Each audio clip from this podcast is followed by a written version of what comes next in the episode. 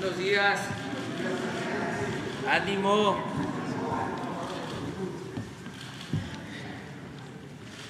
Bueno, pues como los martes, cada 15 días,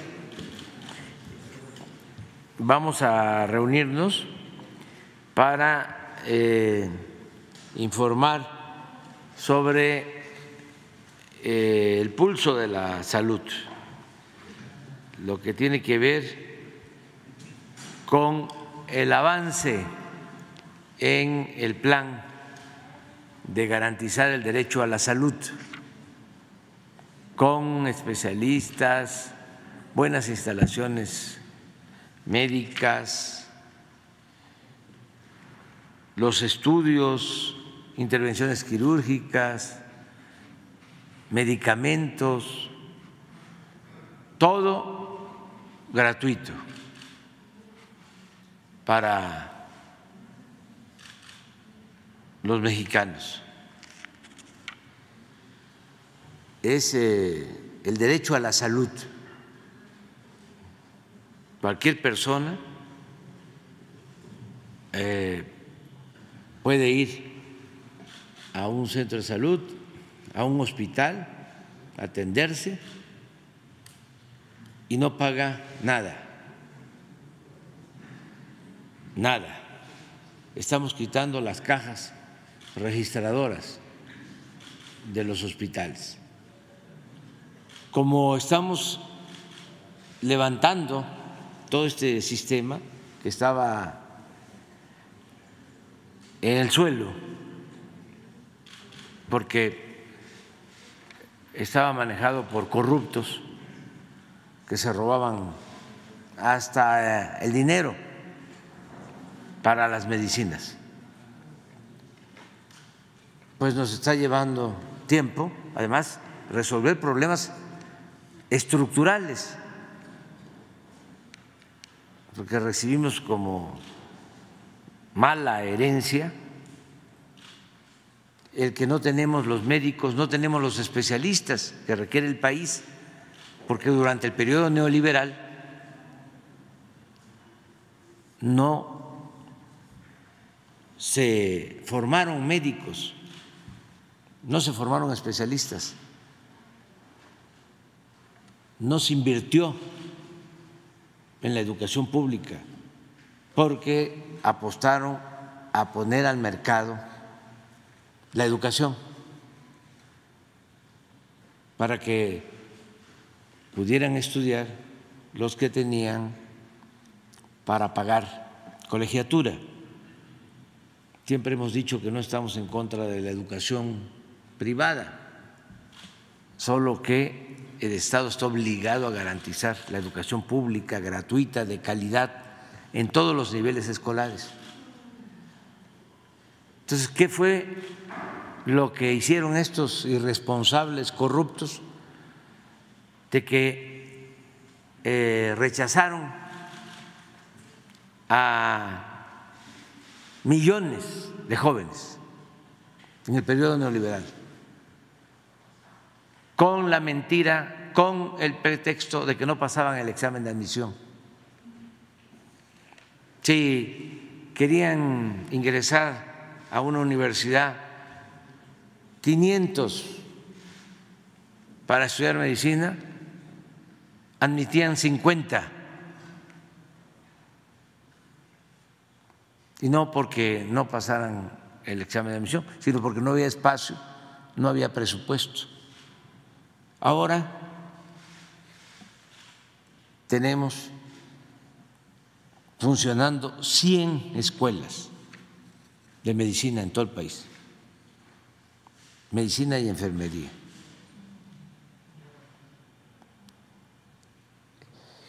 pero nos está costando conseguir los especialistas. No hay cardiólogos, no hay pediatras. El director del Seguro Social eh, aportó mucho con una idea en el sentido de que los jubilados especialistas del Seguro Social que quieran ayudarnos, pueden, si están en edad de hacerlo, y además si es su voluntad, eh, participar de nuevo en el ISMS Bienestar. Reciben su pensión, que por ley les corresponde, pero además pueden tener un contrato por cinco años y se les paga como especialistas. Y hay muchos que están jubilados, desde luego, no están solo en sus casas, hay quienes tienen sus consultorios, pero podrían eh, participar estos especialistas en sus pueblos, donde viven o donde se crearon este, quisieran, porque siempre hay nostalgia por la creencia, por el origen. Entonces, si quisieran regresar, ahí hay trabajo. Eh, y ya se inició este proceso y así estamos resolviendo también el problema de la falta de especialistas. Y agradecemos al pueblo, al gobierno de Cuba, que también nos está ayudando, porque ya son 700 los especialistas de Cuba que están trabajando en eh, hospitales en México. Y seguimos convocando todos los médicos que quieran eh, trabajar en el sector salud, hay empleo, hay trabajo. Todos, médicos generales y especialistas, porque lo que queremos es dejar funcionando antes de que termine nuestro gobierno este sistema de salud pública de calidad y gratuito para los que no cuentan con seguridad social, que es la gente más necesitada. Entonces, eh, además, no solo queremos tener médicos para un turno o solo de lunes a viernes, porque también nos enfermamos el sábado y el domingo. Entonces, es para todos los turnos y en todo el país y en el primer nivel de atención, que son unidades médicas, centros de salud, y en la atención hospitalaria. Entonces, sobre eso eh, se va a informar cómo vamos en, este plan, ahí se va avanzando. Y también eh, Hugo López Gatel va a informar sobre eh, el daño de las drogas, todo esto que se está haciendo para eh, alejar a los jóvenes del consumo de droga. Porque si reforzamos la costumbre, la tradición que viene de lejos, de que no hay en México demanda que por nuestras culturas no hay eh, adicción, no se consumen drogas, aun cuando han intentado este,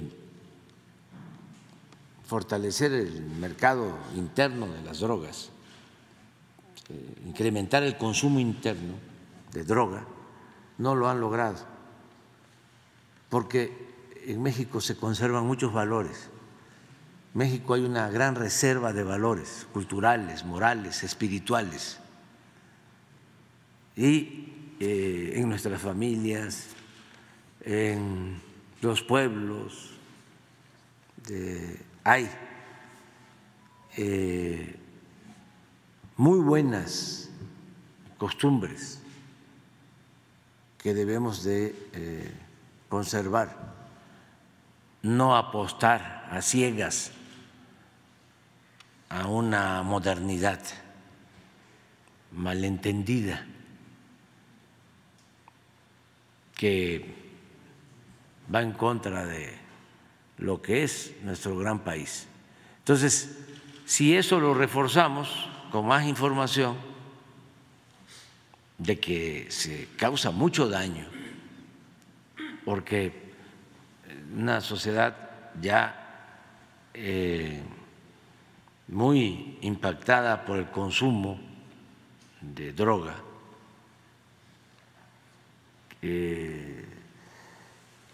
sufre mucho se convierte en epidemias, pandemias del consumo. Y eh, ya no es que droga se está usando, cada vez más dañinas,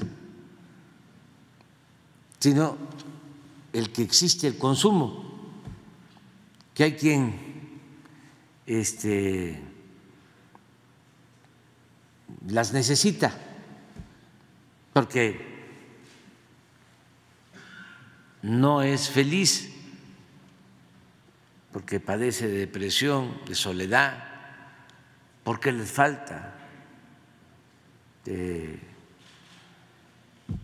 cariño, apapacho, atención, todo esto que en México afortunadamente se conserva, se, se, se, tiene.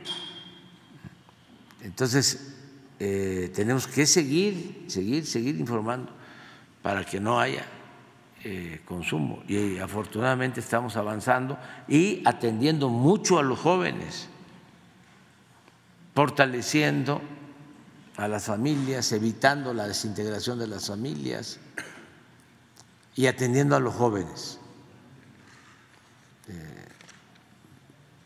Me da muchísimo gusto, por ejemplo, que por el programa de las becas a todos los estudiantes de nivel medio superior,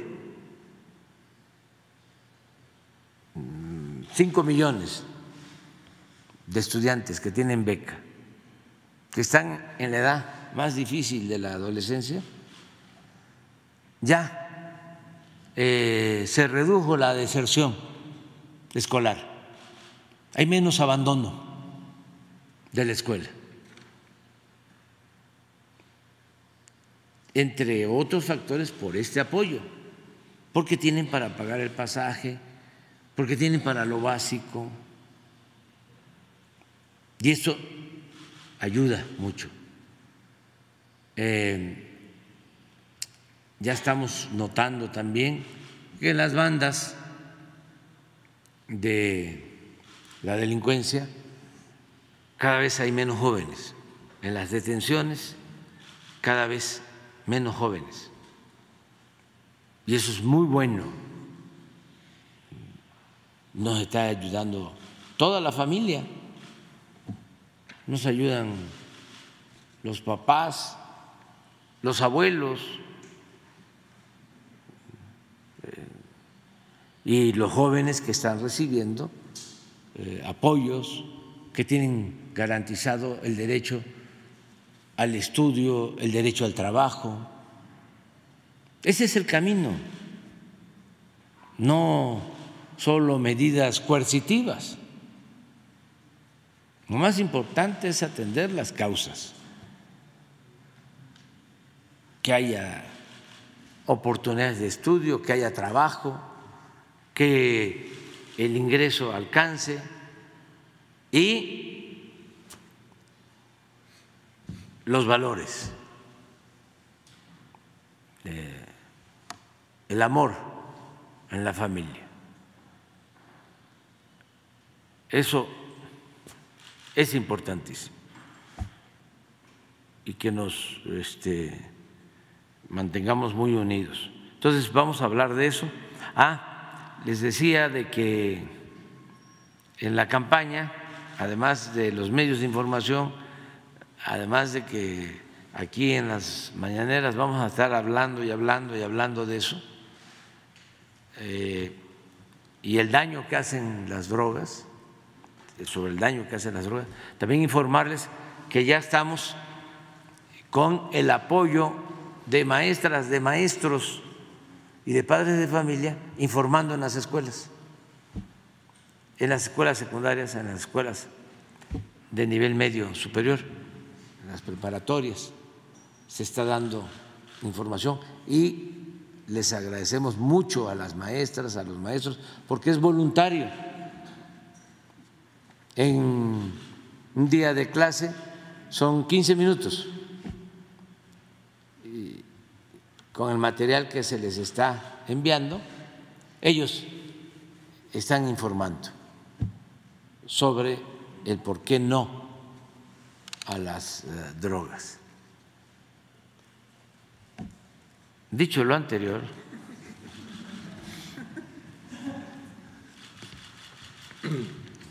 Con su permiso, señor presidente, muy buenos días a todas y todos ustedes. Los saludo con el afecto de siempre. Para hoy en el pulso de la salud habrá solo dos intervenciones, tres. En principio, el subsecretario doctor Hugo López Gatel expondrá el tema de los inhalantes dentro del programa Prevención Social de las Adicciones. Y desde luego, la secretaria de Educación, eh, la, la, maestra Leticia Ramírez, secretaria de Educación Pública, continuará con la actualización de lo ya mencionado por el presidente sobre las adicciones y su prevención como parte central.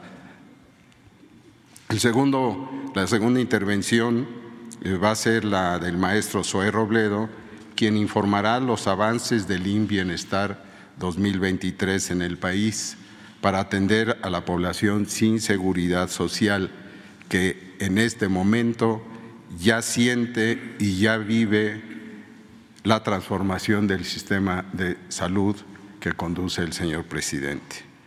Nos hablará sobre las inversiones en materia de conservación y adquisición de equipo en el primero y segundo nivel de atención en los 14 estados con proceso de federalización, como ustedes verán.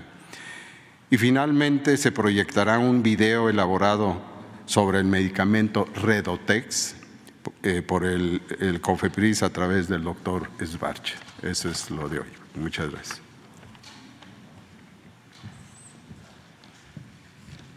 Buenos días. Buenos días a todas, a todos. Hoy tengo el gusto de informarles a ustedes cómo va la campaña de prevención de adicciones. Estrategia en el aula, si te drogas, te dañas. Sí.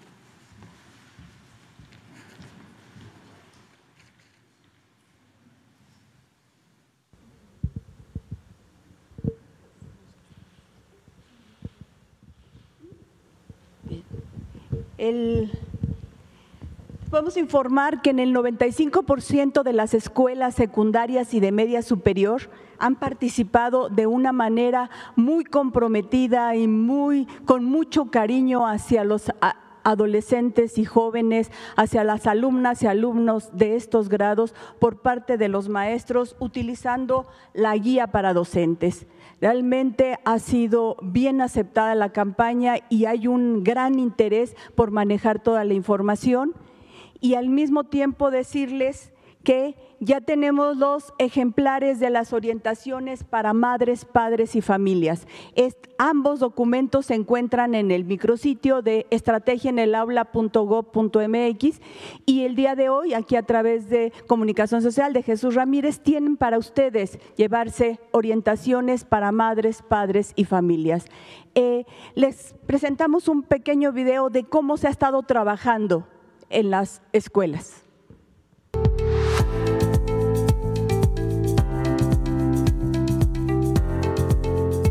gracias a la guía para docentes, he podido apoyar a mis alumnos con mayores herramientas.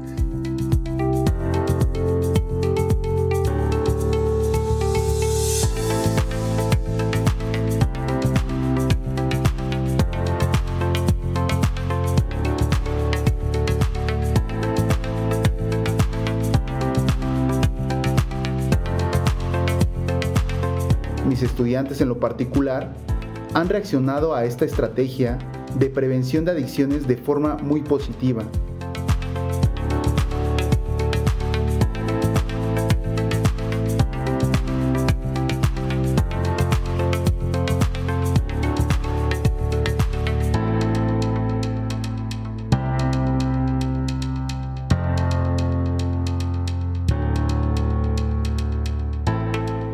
Gracias a esto ha permitido que los alumnos tengan otra visión más sana y alejarse de las adicciones.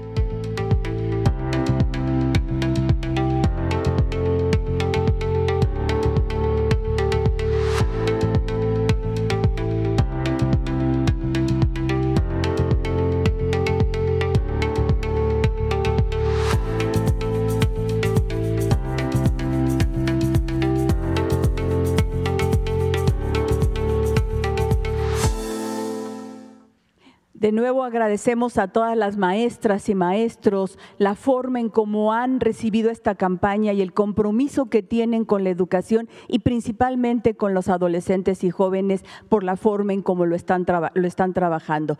Recordarles que es una campaña de prevención desde las aulas, platicando con las, en los salones de clases, generando diferentes actividades, es preventiva y es nacional. Y eh, en el micrositio estrategiaenelaula.c.gov.mx hemos tenido esta cantidad de visitas, pero aquí lo que nos interesa es recordarles que existen pláticas con especialistas eh, para que puedan tener muchos más elementos para poder así dar la información a las alumnas y a los alumnos. Aquí también en este micrositio se encuentran las cápsulas que hemos grabado con la Secretaría de Salud, con especialistas de la Secretaría de Salud y las informaciones que nos da aquí cada martes el subsecretario de Salud, el doctor Hugo López Bacatel. Tenemos en televisión pública hemos tenido un alcance de 9.8 millones de personas que han podido estar al pendiente de la campaña y en las redes sociales más de 5 millones 700 mil alcances. Esto es lo que, hemos, lo que hemos tenido hasta este momento. Y el día de hoy queremos presentarles un nuevo video y pedirles que pudieran reproducirlo, porque seguimos en la insistencia de que esta es una campaña en la que tenemos que participar madres, padres, familias, maestras, maestros y los alumnos. En los menores de edad, el consumo de cualquier droga daña su salud y afecta su crecimiento. Sea la sustancia que sea, vapeadores, tabaco, drogas, ni siquiera una probadita. Su cuerpo sigue en desarrollo y las sustancias adictivas pueden impedirles alcanzar su máximo potencial. Las adicciones alteran el cerebro, esclavizan la mente y el cuerpo.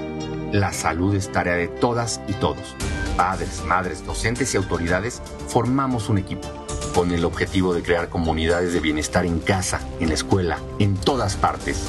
Somos responsables de proteger a nuestras niñas, niños y adolescentes. Hay que escucharles y acompañarles, darles información y alternativas. Nos toca a todas y a todos. El mensaje es claro. Si te drogas, te dañas.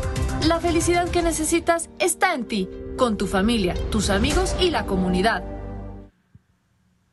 Ahí está. En Ahora le vamos a dar la palabra al doctor Hugo López Gatel para seguir con la campaña de Si te drogas, te dañas en la información de inhalables, el daño que causan los inhalables. Gracias, sí, por favor. Gracias. Con su permiso, presidente, secretaria, secretario, director. Muy buenos días, tengan todas y todos. La semana pasada hablamos de cocaína y de crack y eh, pusimos varias imágenes eh, reales sobre eh, la situación a la que terminan personas que consumen drogas en general. Y un comentario que nos hicieron que considero que es importante poner en contexto es que todas las imágenes eran de personas desposeídas, personas pobres, personas en gran marginación. Y esto podría dar la impresión de que el consumo de drogas es exclusivo de la gente en gran eh, situación de pobreza. Entonces, aquí queremos eh, remarcar, en todo el espectro social y económico puede haber un problema de adicciones. Eh, algunas de las drogas, algunas de las sustancias psicoactivas se consumen más en ciertos grupos sociales, en ciertas condiciones socioeconómicas que otros. la cocaína que mostramos o que comentamos la semana pasada realmente puede ser, y de hecho es, una droga que se consume también en personas adineradas. Lo que mostramos ahí es la situación en la que puede terminar precisamente por el consumo de drogas y por esta perpetuación de un ciclo de exclusión que sufren las personas que padecen adicciones por consumir la propia sustancia.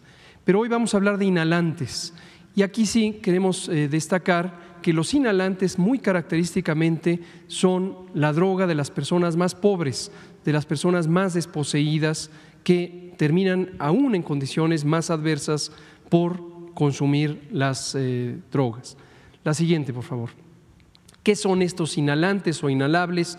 Son un grupo de sustancias químicas tóxicas que se vaporizan, se forman gases de diversas eh, componentes y se pueden consumir por aspiración, por eh, respirarlo de manera directa y eso finalmente pasa a la sangre y estos productos dañan la función cerebral y causan los efectos tanto adictivos como los efectos de perturbación del eh, aparato sensorial, del reconocimiento de personas, de la capacidad de concentrarse y de conducir el pensamiento. La siguiente, por favor. Hay disolventes, hay gases, hay aerosoles. Van a ver ustedes que hay diversos productos de uso común en la vida cotidiana para oficios, para eh, la industria para trabajo, para consumo personal y doméstico, que han sido usados y siguen siendo usados como inhalantes, como inhalables por las personas que tienen esta adicción. La siguiente, por favor. Aquí vemos algunos de los que son comunes, eh, disolventes de pinturas, el famoso thinner o solvente de pintura, tolueno, pegamentos diversos, sobre todo pegamentos de eh, potencia, acetona, marcadores permanentes, plumones, marcadores permanentes, los solventes volátiles que tienen también producen efectos eh, psicoactivos, también son adictivos. Gases, el gas de la risa, el cloroformo, anestésicos diversos, la propia gasolina de uso en vehículos. Y aerosoles, el spray para cabello, pinturas en aerosol, cera para, para muebles, todos estos productos pueden finalmente ser inhalados y producir un efecto adictivo y un efecto tóxico. La siguiente, por favor. Algunos de los nombres comunes de uso entre las comunidades que consumen estos productos, el tinaco, el tepoy, el chemón, el elebón, el cemento, la goma, la bolita, el flan, la mona, el memo, el acme, el monkey, muñeca, bob esponja, charco, calacaso. Como se ve, está muy incorporada toda una nomenclatura, toda una denominación de estos productos entre las comunidades de personas que eh, consumen. La siguiente.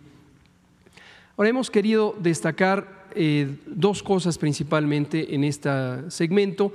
La primera es que el consumo de drogas es un asunto social, es un asunto que está íntimamente arraigado a la desigualdad social, a la injusta distribución de la riqueza, a la exclusión, a la marginación que sufren amplios segmentos de las poblaciones, desde luego no solo en México, sino en el mundo, y que a su vez es consecuencia de un modelo social y económico que ha depredado la vida humana y que ha excluido a las grandes mayorías.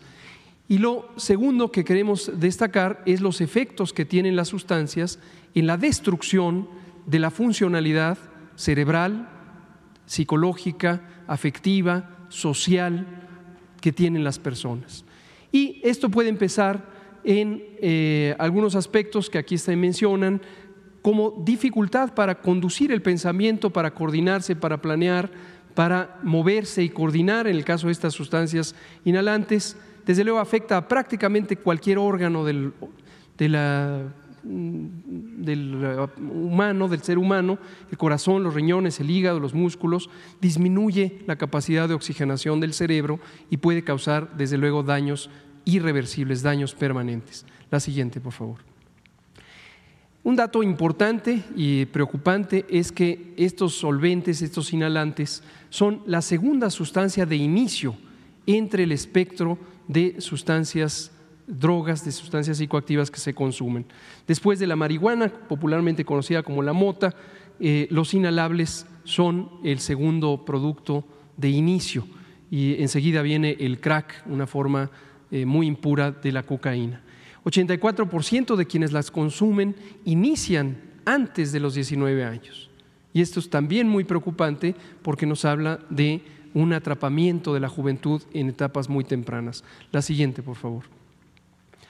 Ahora, también es importante que hay distintos tipos, pero estos tipos de productos, como dije, se usan en oficios, se usan en empleos, se usan en trabajos eh, y están a la mano.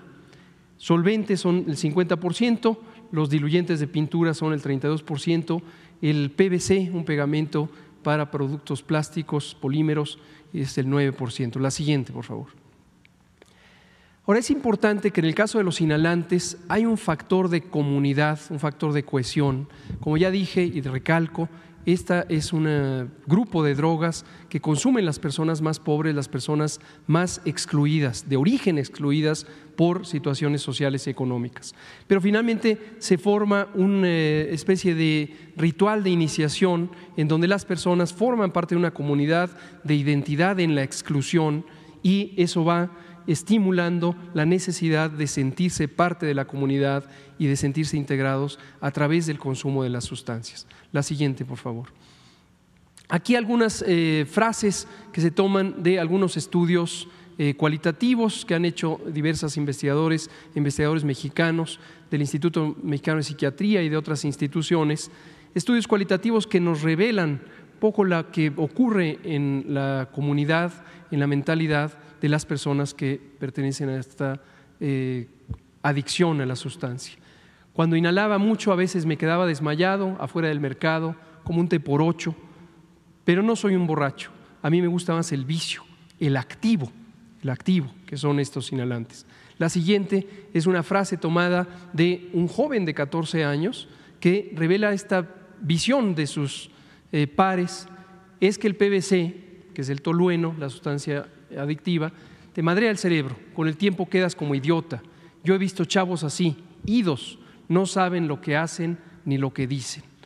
Realmente produce muy rápidamente una destrucción de la función cerebral y de la anatomía del cerebro y causa daños, como dije, irreversibles permanentes.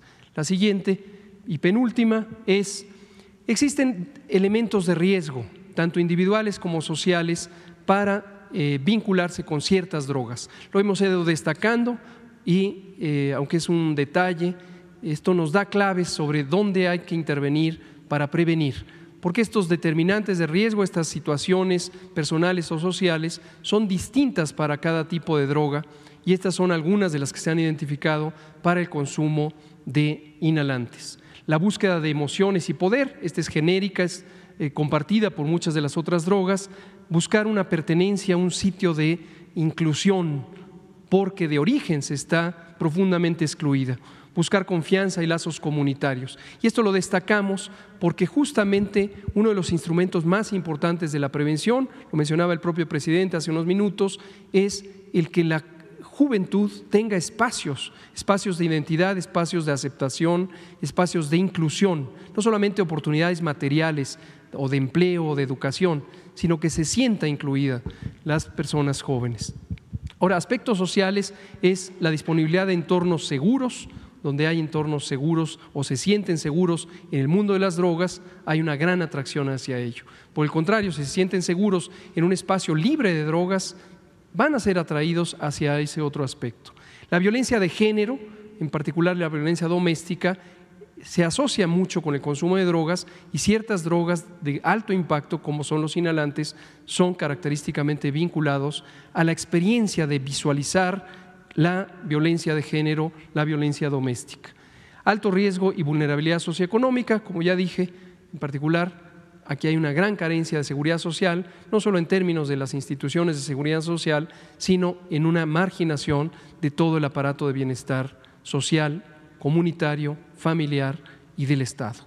La siguiente y última es un recordatorio de la línea de la vida. Hace unas pocas semanas dije incorrectamente el número, es 800-911-2000. Esta es una línea telefónica 24 horas al día con la que se puede encontrar información, asesoría y acompañamiento en caso de una situación urgente. Terminamos este segmento sobre drogas y queremos compartir el video. Este es un video. La semana pasada vino nuestro comisionado federal de protección contra riesgos sanitarios, Alejandro Esbarch, y la comisionada de operación sanitaria, Berta Alcalde, y nos hablaron de la suspensión definitiva del registro sanitario de dos productos que comercialmente se llaman Redotex, Redotex NF. Esos productos se encontró, como se explicó y lo mostrará el video, los efectos nocivos que tienen para la salud. De manera inexplicable dentro de lo que podría ser la legalidad, se le fue dando registro sanitario, se le ratificó el registro sanitario en dos ocasiones a lo largo de los últimos 10 años o 15 años. Y queremos destacar que la COFEPRIS hoy está para proteger eh, a las personas de los riesgos sanitarios y no para promover negocios y mucho menos promover negocios oscuros, negocios ilegales. Este video fue hecho, por cierto, eh, con la colaboración e iniciativa de jóvenes del programa Jóvenes Construyendo el Futuro, lo cual nos llena de orgullo porque muestra además un cambio de conciencia de esta juventud y les agradecemos mucho el haber realizado el video. Pasamos el video, por favor. Por mucho tiempo, en Cofepris se tomaron decisiones favoreciendo los intereses privados permitiendo la venta de productos que hacen daño a la salud. Tal es el caso de Redotex y Redotex NF, dos supuestos medicamentos para bajar de peso. Acompáñenme a ver de qué están hechos. Contienen cinco sustancias que mezcladas son dañinas para la salud. Aquí te lo explico. Atropina. Este medicamento es para quien tiene problemas cardíacos, genera sed y causa estreñimiento. Aloína un laxante para estimular tu intestino que en exceso puede causar cáncer. Trillodotironina, una hormona para los que tienen problemas de la tiroides que te acelera el metabolismo. Norpseudoefedrina, que es una anfetamina que te genera insomnio y ansiedad.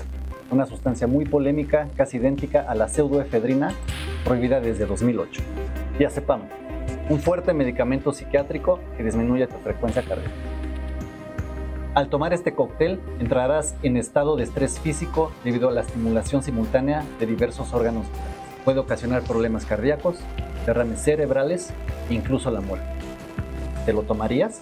Es tan dañino que ya ha sido prohibido en varios lugares, como Estados Unidos, la Unión Europea, Rusia, Argentina e incluso la Agencia Mundial Antidopaje. En Cofepris nos dimos a la tarea de verificar la planta y cadena de distribución del producto, donde nuestro equipo técnico fue sujeto a intentos de soborno. También se instaló un equipo científico para evaluar y sustentar el daño de estos productos. Es así que decidimos cancelar el registro sanitario de Redotex y Redotex NF. Por lo que su producción, distribución y venta quedan prohibidas y serán castigadas a profesionales de la salud, eviten la prescripción de estos productos. A distribuidores y farmacias, retírenlos inmediatamente del mercado. A consumidores en general, ayúdenos a difundir los riesgos y a denunciar si los ven. Cofepris garantiza que en México solo se comercialicen medicamentos seguros, eficaces y de calidad. Nada está por encima de la salud y el bienestar de la población. El combate a la corrupción salva vidas. Comisión Federal para la Protección contra Riesgos Sanitarios.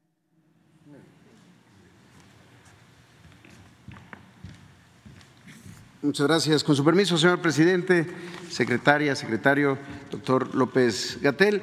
Eh, muy buenos días a todas y a todos. Como eh, todos los martes aquí en el Pulso de la Salud, informamos sobre los avances del IMSS Bienestar, esta institución eh, llamada a ser la respuesta para la atención médica de las personas sin seguridad social en la cuarta transformación. Y el día de hoy traemos un reporte de inversiones que se han hecho en 14 estados que han decidido pasar eh, al IMSS Bienestar, que han decidido que sus unidades, hospitales, centros de salud sean operados ahora por el IMSS eh, Bienestar. Si podemos poner la primera, este es un resumen, se trata de 7.874 millones de pesos, tanto en acciones de conservación, es decir, rehabilitar eh, hospitales, eh, reacondicionar centros de salud. Muchas veces se piensa que todo se debe resolver solamente creciendo la infraestructura, pero hay mucho por hacer en infraestructura existente, en donde hacía mucho tiempo no se hacían inversiones.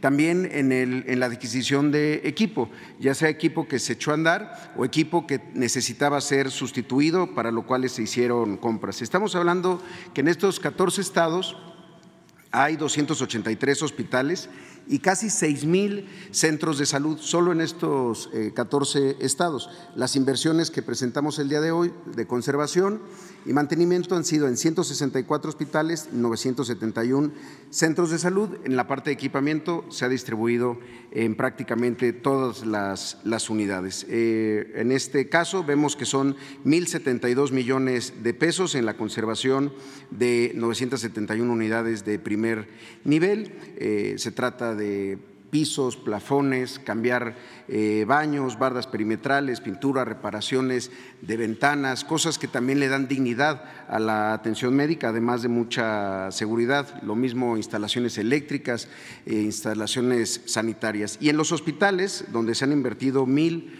411 millones de pesos, también por eh, conceptos que van desde impermeabilizaciones, adecuaciones, reparaciones y ampliaciones de farmacias, de almacenes, acciones de plomería, instalaciones sanitarias, cuartos de máquina y demás. Entonces, eh, vamos a ver esto estado por estado, además de los 5.390 millones de pesos en adquisición de equipo nuevo, son 84 mil equipos nuevos que van para el primer y segundo nivel de atención, lo mismo desde resonancias magnéticas, unidades de radioterapia, eh, angiógrafos, equipos de rayos X, camas hospitalarias, ventiladores eh, mecánicos, mastógrafos, unidades de anestesia, lámparas quirúrgicas, mesas quirúrgicas, hasta estetoscopios y estuches simples de diagnóstico. Entonces lo vamos a ver en el primer caso, tenemos a Nayarit, donde se han invertido 628 millones de pesos en 15 hospitales y 219 centros de salud. Algo muy importante, estas inversiones junto con la adquisición de los medicamentos, también es lo que permite incrementar los niveles no solo de abasto, sino de surtimiento de recetas. En el caso de Nayarit ya estamos reportando un 99% del surtimiento de la receta en hospitales. En el caso de Tlaxcala, eh, si podemos poner la siguiente, se han invertido 418 millones de pesos en 10 hospitales y 70 centros de salud. También el abasto se ha mejorado hasta llegar a un 96%. En el caso de Colima, el tercer estado que se sumó a IMSS se han invertido 278 millones de pesos en cinco hospitales. Eh, hay intervenciones que han incluso eh, mejorado o rehabilitado por completo, reconstruido áreas eh, de urgencias que estaban completamente abandonadas. También eh, en Colima 64 centros de salud se han visto beneficiados y el abasto está reportándose en 97% de recetas surtidas. Baja California Sur ha tenido una inversión de 147 millones de pesos en seis hospitales y 35 centros de salud. El abasto es del 99%. En este caso también han sido importantes las inversiones que han ocurrido en, los hospitales, en las ampliaciones de, las farmacias y los almacenes hospitalarios. En el caso de Sonora, ha sido una inversión importante de 838 millones de pesos en 15 hospitales y 170 centros de salud. Eh, hay un nivel de abasto del 98%. Sonora eh, era de los estados que tenía los niveles de surtimiento más bajos en todo, en todo el país.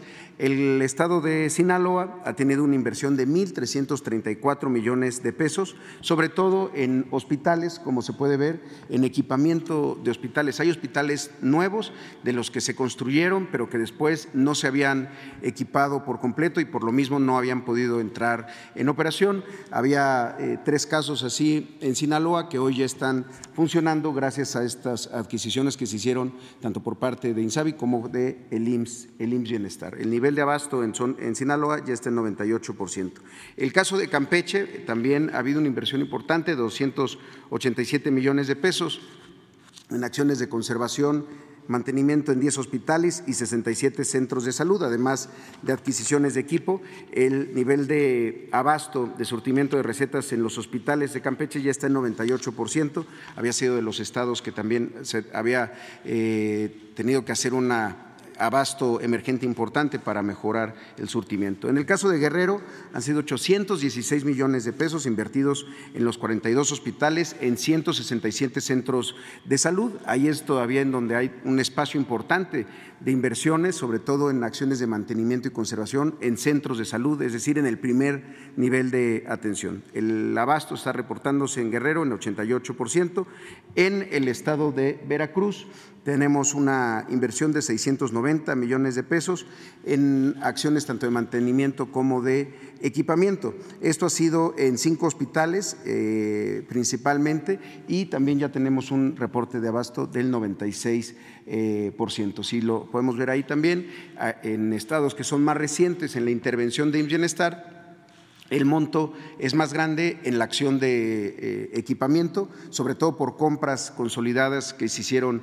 por parte de Insabi y del Bienestar en diciembre del año pasado y que ya están llegando todos estos equipos e instalándose para su funcionamiento. Vemos ahora Michoacán que ha tenido una inversión de 613 millones de pesos en 22 hospitales que ya se están operando, además de equipamiento de estos mismos hospitales, se está reportando ya un 96% del abasto. Como vemos acá también, el monto mayor es del equipamiento en eh, unidades de segundo nivel, es decir, en equipo de hospitales. Y en Morelos se han invertido 230 .5 eh, millones de pesos, fundamentalmente en equipamiento y también en conservación de 47 centros de salud y eh, nueve hospitales. Hay un reporte del abasto en Morelos del 88%.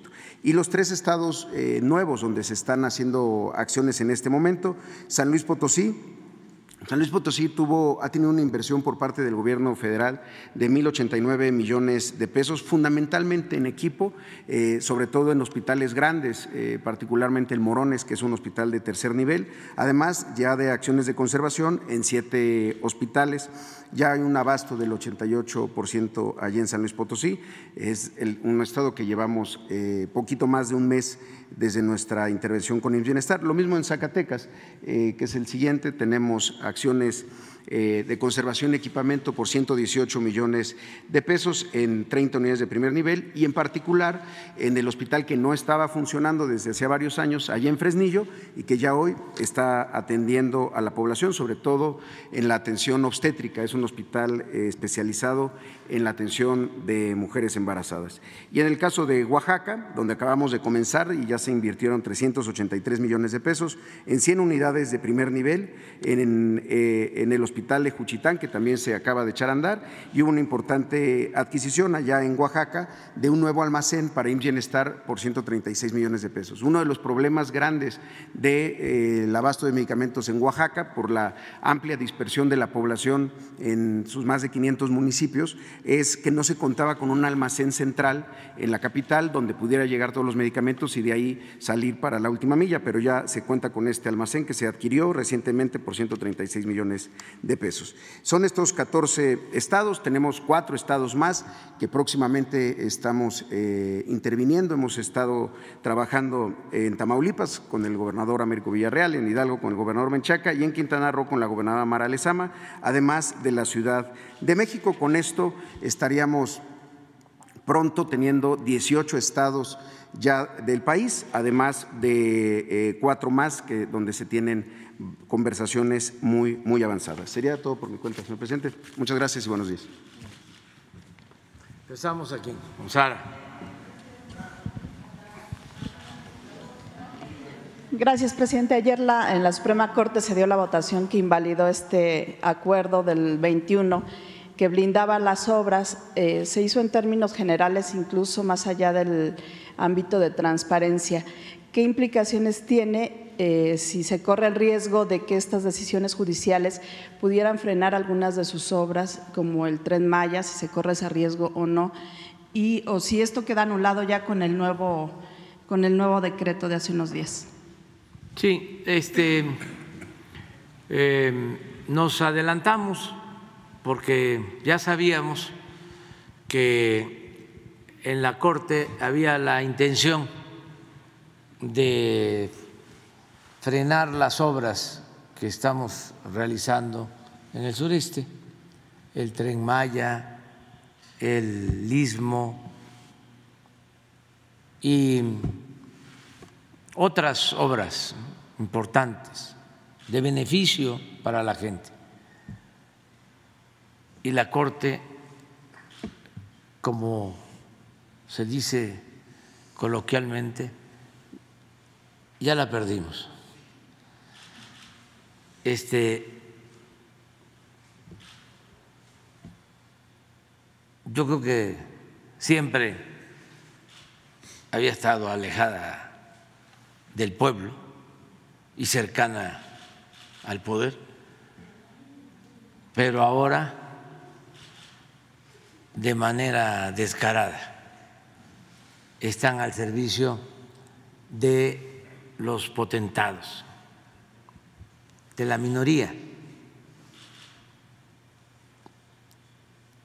de lo que conceptualmente, teóricamente, se conoce como la oligarquía, que es el poder de los ricos eso es la oligarquía. La democracia es el poder del pueblo. Entonces, el Poder Judicial y en particular la Suprema Corte están al servicio de la minoría. Ellos no tienen ningún aprecio hacia las acciones en beneficio del pueblo raso. Nada, no les importa. Es como vivir en otro mundo. Existe un divorcio completo entre este aparato que simula impartir justicia y las necesidades de la mayoría de los mexicanos. Por eso sentimos que hace falta una reforma en el Poder Judicial. Entonces ya sabíamos que iban a tratar de frenarnos en la construcción de estas obras estratégicas y no estoy hablando al tanteo, no estoy inventando nada. Todos los amparos a las obras que estamos llevando a cabo se promueven por un grupo vinculado a los jueces, a los magistrados, a los ministros del Poder Judicial. Esto que hablábamos ayer de cómo existe una asociación de abogados con estas características que eh, está dedicada a promover amparos en contra de las obras que estamos llevando a cabo, desde la construcción del aeropuerto Felipe Ángeles. Ahí está un exministro de la Corte que sigue teniendo mucha influencia, y sobre todo que pertenece al Supremo Poder Conservador, Cosío, ya hasta se me olvidan los nombres, este, pero los tengo que repetir. Eh, otro abogado, Carbonel, Miguel Carbonel, otro abogado, el que eh, da más la cara,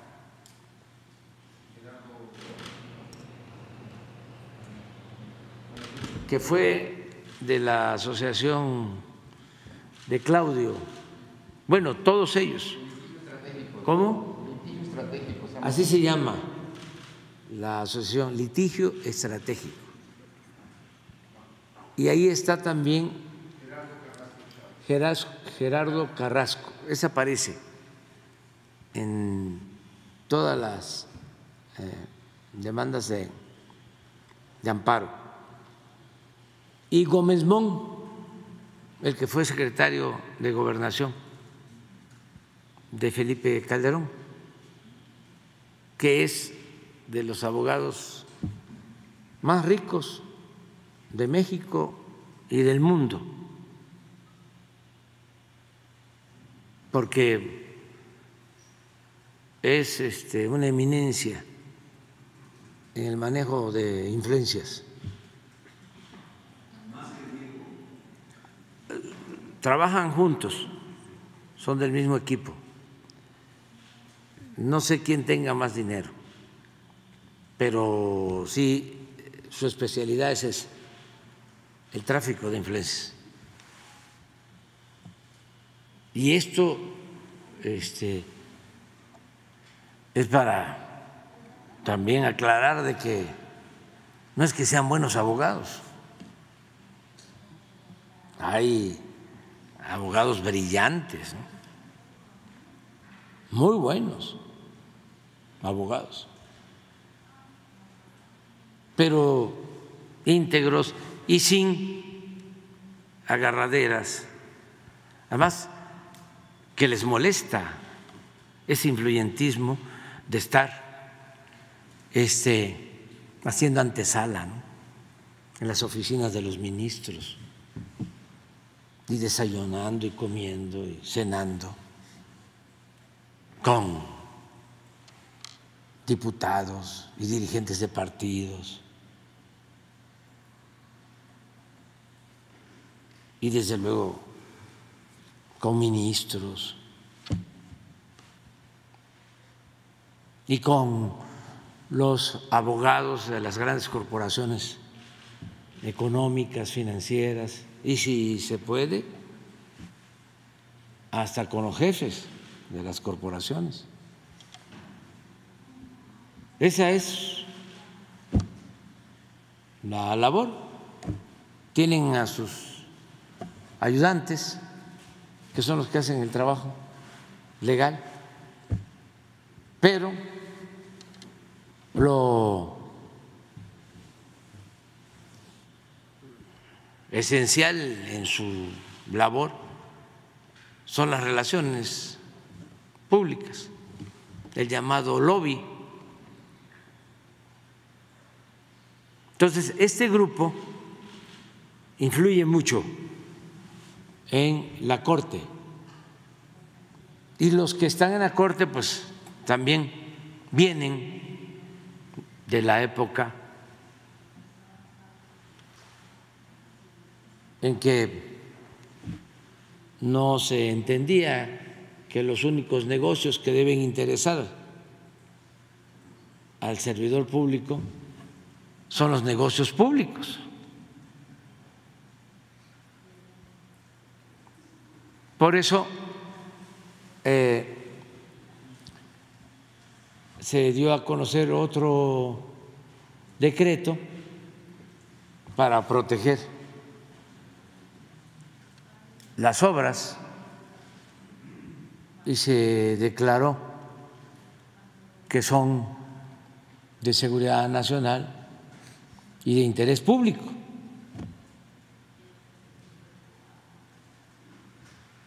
Entonces no hay problema, deben decirle a la gente, ¿no? Eh, por eso, afortunadamente.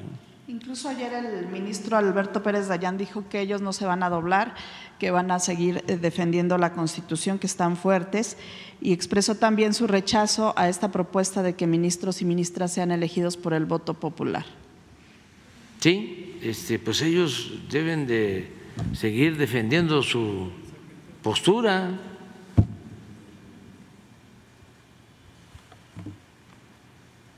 Nosotros hemos aprendido que el que se aflige se afloja.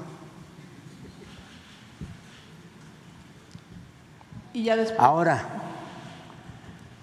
dijiste saber cómo declaró, ¿qué dijo? Que están fuertes y que nada los doblará. No, antes, después.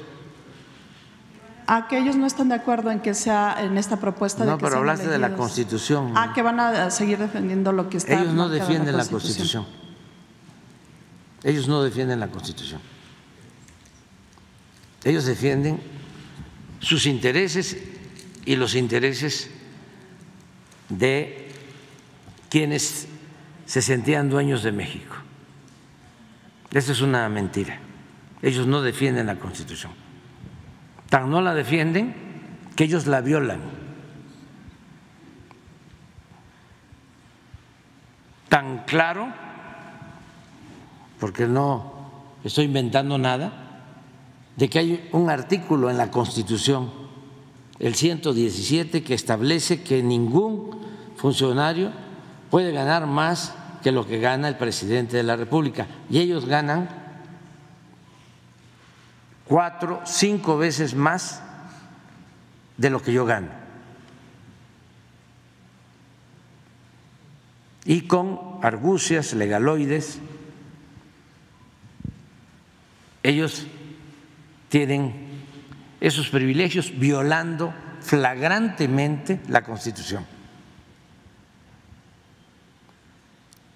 Entonces, que no vengan aquí con demagogia, porque ya no es ese tiempo de que engañaban. Y acerca de lo otro, el pueblo va a decidir. Yo les voy a dar a conocer una encuesta que creo que publica hoy el Universal acerca de eso. ¿Saben? No está en encuesta, pero leí, a ver si es cierto, que el 68% de los mexicanos, 68%, está a favor de que el presidente entrante, mujer, hombre, cuente con mayoría en la Cámara de Diputados, en la Cámara de Senadores, para poder llevar a cabo reformas constitucionales y continuar con la transformación. Y si se le pregunta a la gente que esa sería muy buena este, encuesta, si está de acuerdo en que se elija, que el pueblo elija a los jueces, a los magistrados, a los ministros de la Suprema Corte, estoy seguro que la mayoría va a decir sí, que se elijan, porque solo el pueblo puede salvar al pueblo.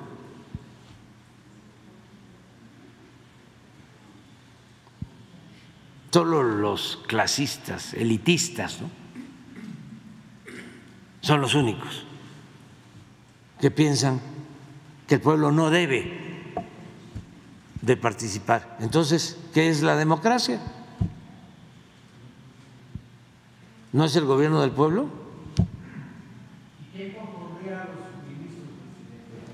El poder legislativo, el mismo poder judicial y el ejecutivo. se lanza una convocatoria con requisitos, tienen que ser, desde luego, abogados, con buen nivel académico, puede ser con maestría, con doctorado para ministros, desde luego, gente íntegra, honesta, con vocación de justicia y entre todos se este, elige, se da tiempo para que expongan, que los conozca la gente, que se conozcan sus eh, trayectorias. ¿Cómo no se va a poder eh, escoger entre 100 los mejores a 11? La mitad mujeres, la mitad hombres. Y el pueblo decide. ¿Por qué no?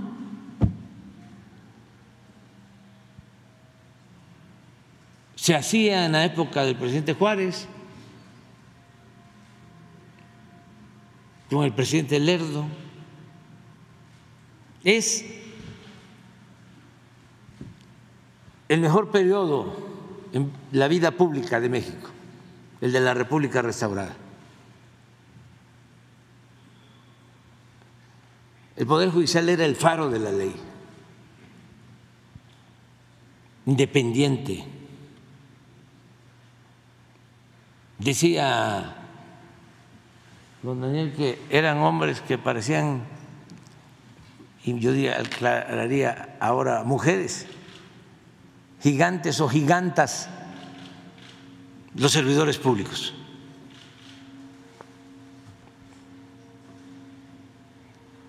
Incorruptibles, rectos, patriotas, cultos. gran preparación.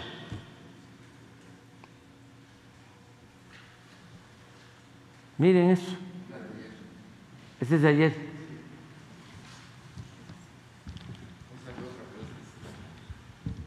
Pensando en la próxima elección de diputados federales, en su opinión, ¿qué es lo mejor para el país?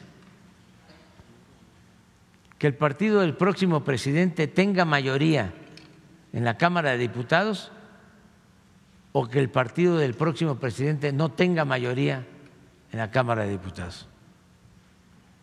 Que el partido del presidente tenga mayoría en la Cámara de Diputados. 68%. Que el partido del presidente no tenga mayoría en la Cámara de Diputados. 23.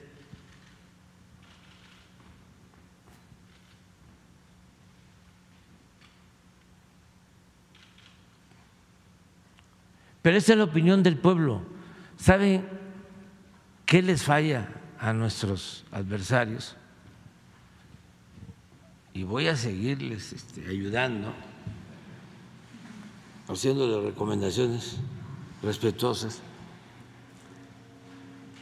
que eh, hagan un esfuerzo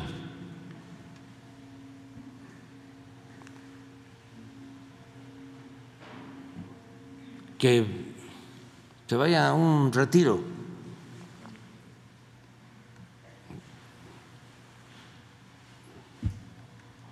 A una especie de seminario, de taller, en donde empiecen como eh, las planas que había que escribir antes. Diez planas, cien planas, doscientas planas. El pueblo sí existe, el pueblo sí existe, el pueblo sí existe, el pueblo sí existe. debo respetar al pueblo, debo respetar al pueblo. La democracia es el gobierno del pueblo. La democracia es el gobierno del pueblo. Nadie es superior a otro. Nadie es superior a otro. No existen las razas. Debemos aplicar el principio del amor al prójimo. Debemos aplicar el principio del amor al prójimo. Tenemos que actuar con respeto a los demás.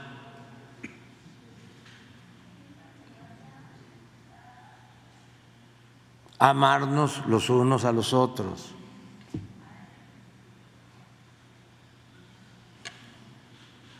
No debemos ser hipócritas.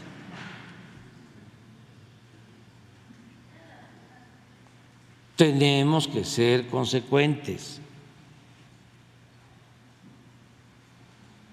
No robar, no mentir, no traicionar al pueblo, predicar con el ejemplo, por el bien de todos, primero los pobres.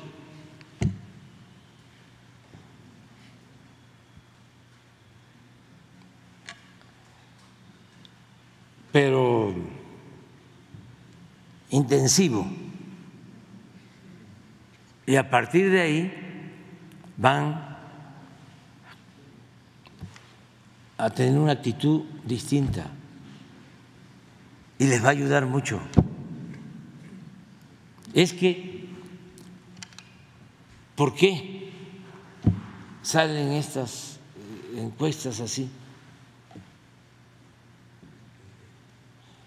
porque la mayoría de la gente tiene un instinto certero, tiene juicio práctico, sentido común, que es el menos común de los sentidos. ¿Y saben qué pasa cuando aparece una encuesta así? del Universal o del Reforma, porque si fuese de otra empresa diría, no, estas las mandaron a hacer. ¿Saben qué pasa? Busquen en las redes a los que comentan estas encuestas. ¿Y saben qué dicen algunos? Pobre país. cuánto atraso, cuánta ignorancia. ¿Qué pueblo tan atrasado? O sea, el problema no son ellos. El problema es la mayoría de la gente. por esa actitud clasista y racista. Entonces, si no cambian, ¿saben qué les agregaría yo también en el seminario, en el retiro? Que un teólogo de la liberación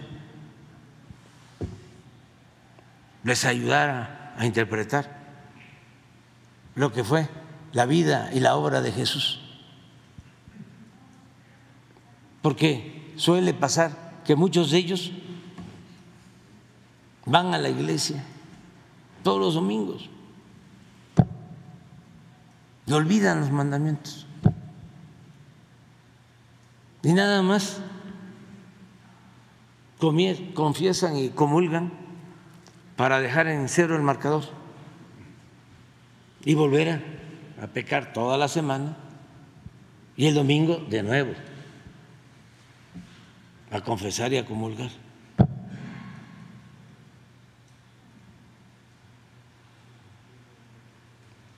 Esa hipocresía es la que los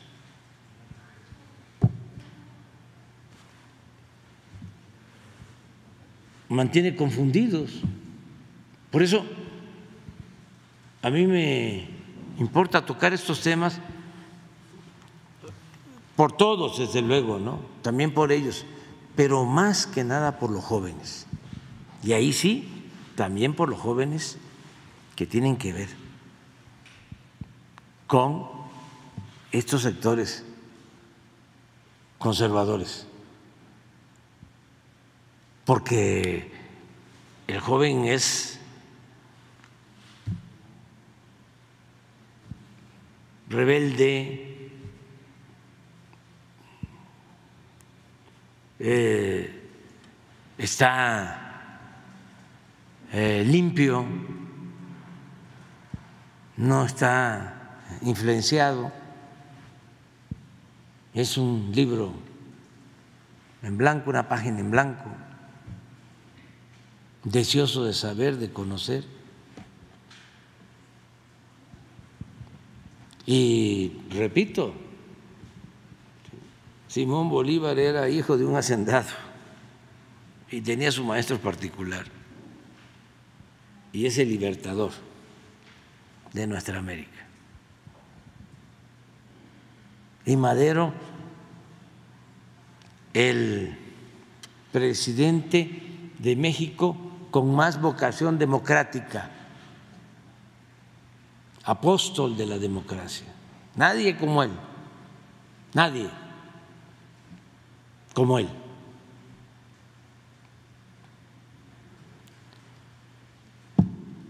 En su interés por establecer en México una auténtica democracia. Hijo de hacendados. Cuando despidieron los empresarios industriales, textileros en Veracruz, en Puebla, en Tlaxcala, a los trabajadores, una huelga de empresarios.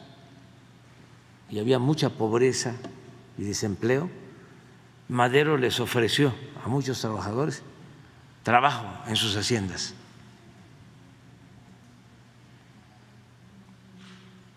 Y les hablaba yo de Pragedis Guerrero, magonista, también hijo de hacendados de Guanajuato, que lo desheredaron porque imagínense el choque de un papá sentado de Guanajuato con un hijo que defendía a los pobres. Nada más una hermana, cuando lo mataron, se interesó en irlo a ver y en sus funerales. Pero una vez llegó a la hacienda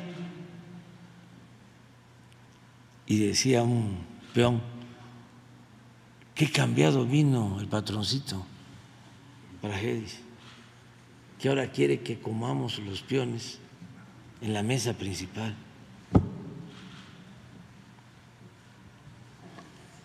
Entonces, no este, pensar que ah, son hijos de potentados o de gente conservadora, reaccionaria, de esos que nada más están pensando en lo material, esos no tienen remedio. No, no, no, no, no. No, no, no, no. Ser joven y no ser revolucionario es una contradicción hasta biológica. Entonces, pero déjanos, porque ya que estamos en esto, vamos a presumir pon la encuesta de hoy. Y todo esto es también porque hay mucha propaganda este, por lo de las elecciones. Inventan, ya se derrumbó el gobierno, no voy a decir sobre otras cosas porque no me vayan a multar, a cepillar, pero campañas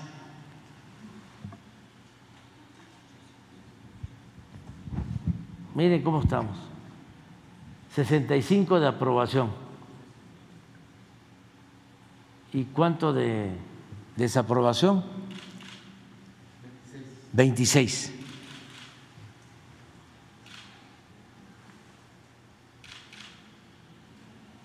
¿No tienes otra? A ver, ponla. Es también del Universal, ¿no? Mm.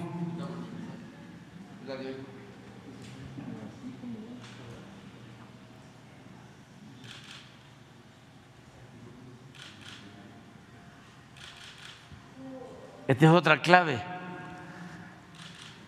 también. ¿Cómo este, van a avanzar los conservadores si no hacen nada en favor del pueblo. Siempre he dicho, hay gobiernos que dan y hay gobiernos que quitan. El gobierno nuestro es un gobierno que da para que no anden este, buscando explicaciones tan eh, complejas, sofisticadas. Es esto, gobernar para el pueblo, mandar obedeciendo.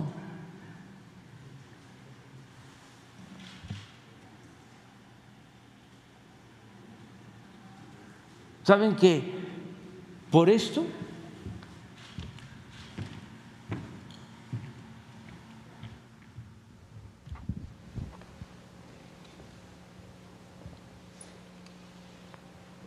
adultos mayores, votaron en contra los diputados del PAN.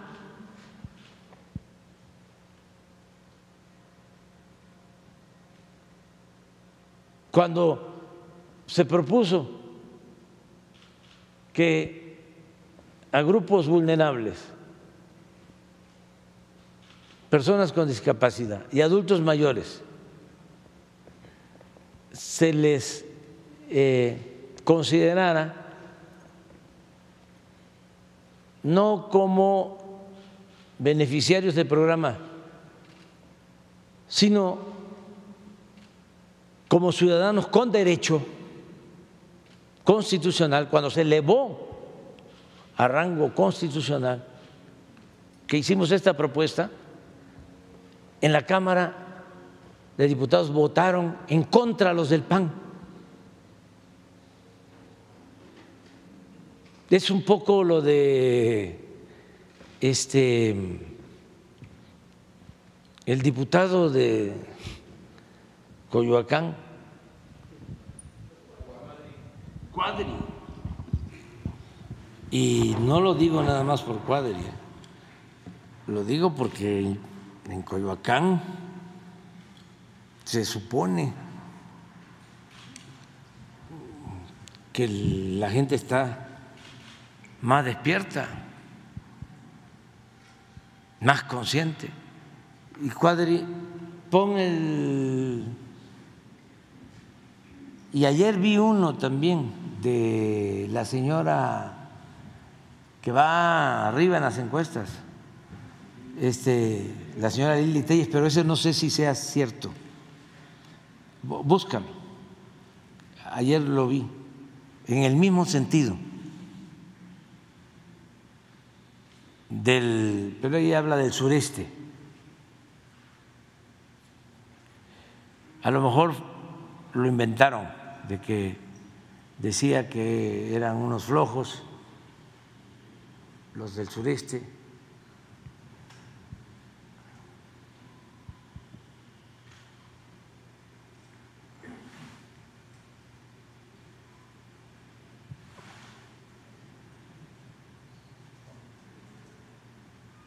Pero eso no ayuda. Mientras lo buscas, ¿por qué no pones este, el resto de la... Ah.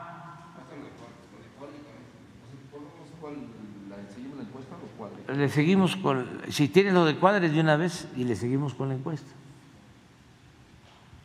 Ahí está.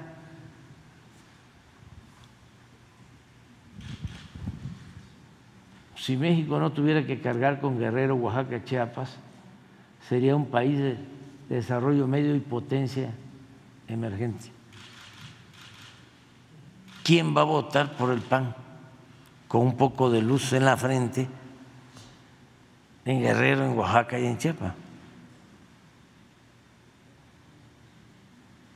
Pero así está lo de la señora.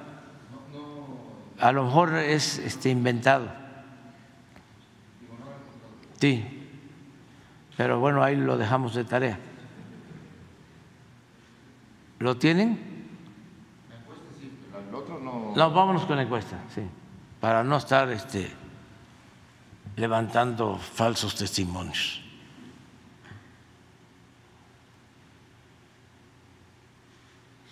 ¿Están contentos 58? ¿Y no están contentos cuántos? ¿Con nosotros? 20.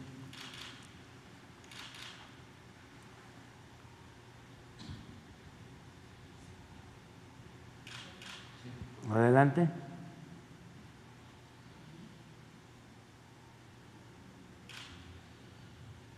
¿Ese cuál es? Sí, que si hemos beneficiado o hemos perjudicado. Hemos beneficiado 58%.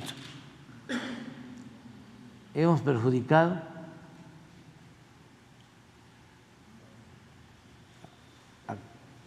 el rojo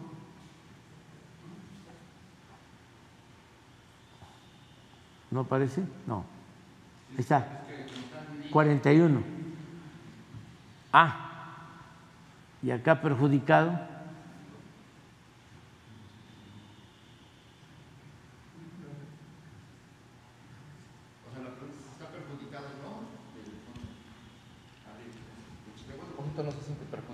Ah, sí. Y el 20, bueno, el 16, sí. Y el otro es al revés, se siente beneficiado. Ah, si se siente perjudicado, el 80 y, Solo el 16% se siente perjudicado. y el 84 no.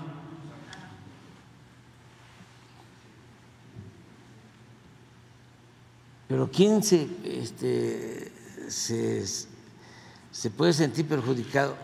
Nada más les voy a decir, los de arriba, los de mero arriba,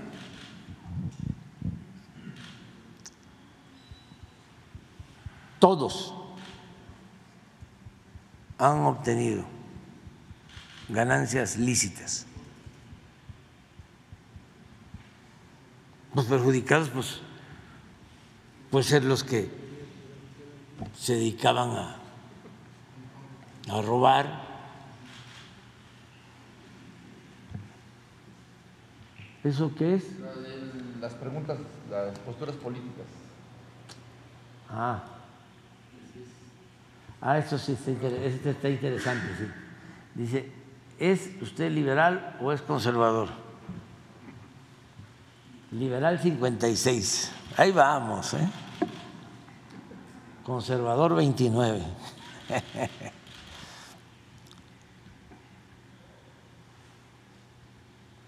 Pero acá, ¿es de izquierda o es de derecha? De izquierda 30, de derecha 45.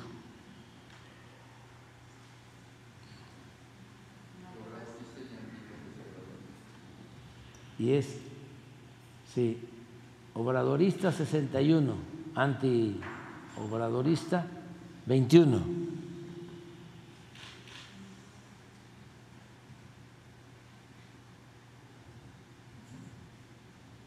Está bien la encuesta.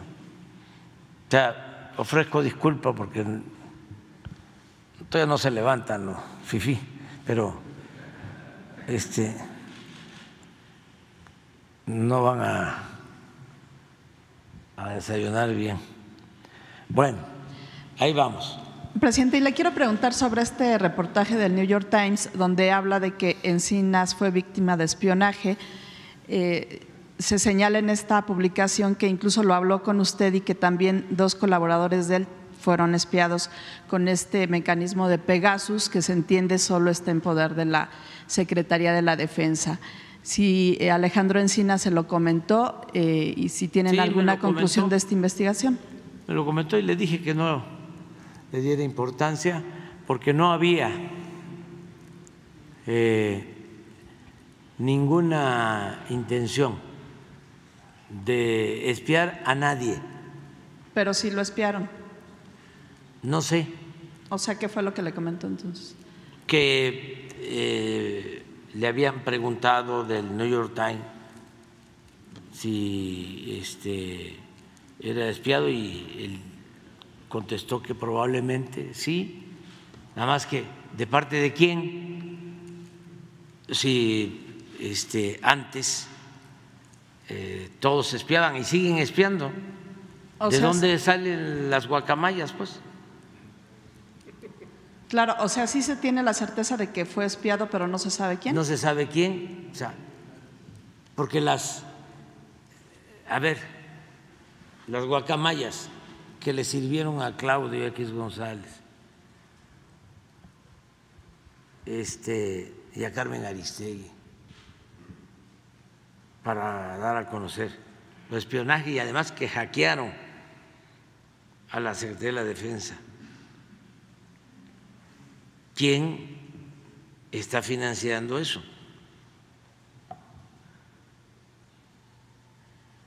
¿Son mexicanos? ¿Son extranjeros? ¿Por qué no se da a conocer la fuente?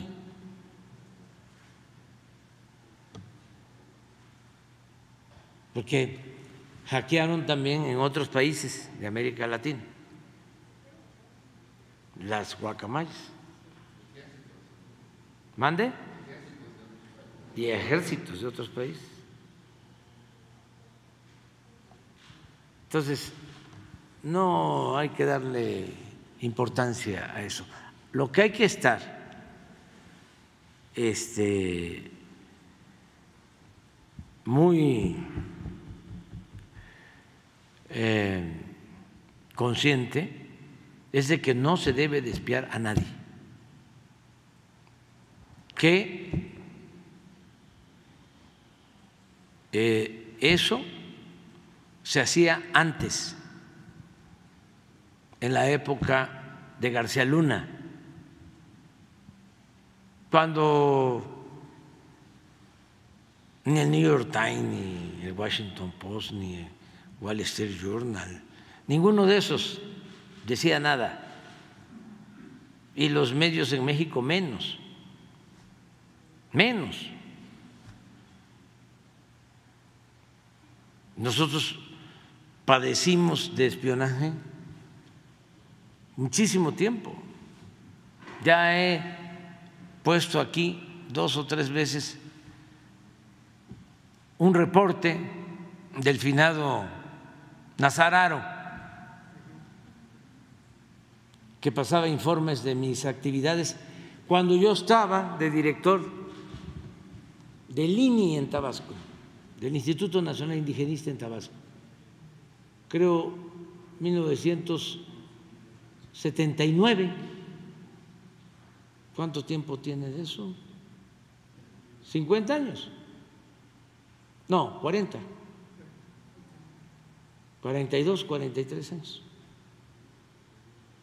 Y ya les he platicado de que día y noche, frente la casa donde vivíamos, en Villahermosa, un carro de los encargados del, de espionaje. Y hasta la pasada elección hay pruebas de que me espiaban a toda la familia y lo siguen haciendo.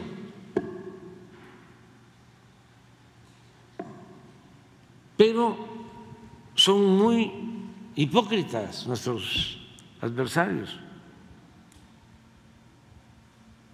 Es como el mundo al revés.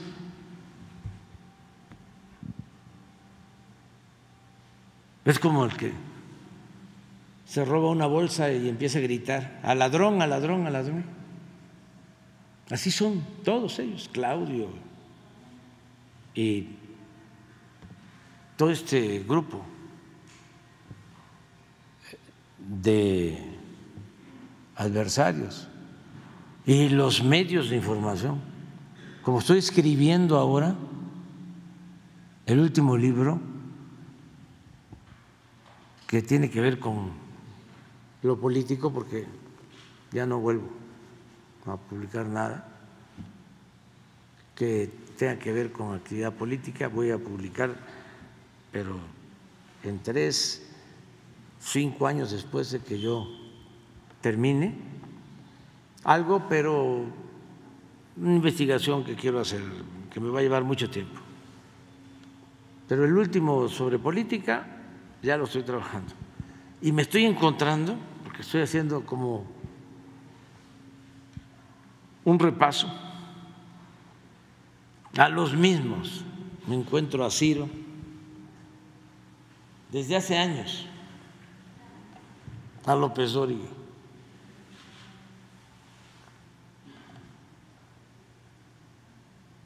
a Loret.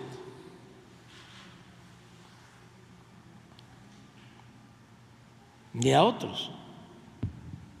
Unos eh, más eh, moderados y otros siempre en contra, pero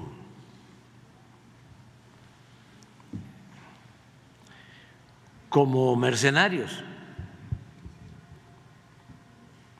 Pero décadas. Pablo Iriari, otros que cuyos nombres es preferible olvidar. Gracias, presidente. Entonces, nada más, ¿no se sabe si fue con Pegasus este espionaje? No. ¿Ni lo van a investigar? No, es que nosotros no espiamos. O sea, usted tiene la certeza de que no fue la Sedena. No. Y así se lo hizo saber Sí, a, Alejandro sí, Encinas. sí. Y nosotros no espiamos. Este, no somos iguales. Y no torturamos. Y en este gobierno no hay masacres como había anteriormente. Y se respetan los derechos humanos. Gracias, presidente. Y preguntarle finalmente si se rompió ya el diálogo con Germán Larrea, si hay algún tipo de conversación. Ayer incluso soltaron este rumor de que se iba a desistir de la compra de Banamex por el tema de, de la concesión ferroviaria. Yo hasta me había alegrado. ¿Por qué? ¿Eh? ¿Por qué? Este, pero primero vamos a contextualizar, ¿no? No hay texto sin contexto. Bueno, saber O sea, si- porque la gente no lo sabe. O sea, es que en la tarde, como tenemos la diferencia con el Grupo México, porque estamos rescatando una parte de su concesión en el istmo, que nosotros consideramos que es estratégico el istmo siempre se ha considerado una franja de seguridad nacional. Es cosa nada más de ver la historia. Entonces tomamos esa decisión y hicieron todo un escándalo y, se rajaron las vestiduras y eh, la expropiación y este un atentado a la propiedad privada. Y ahora sí ya apareció la verdadera este, política.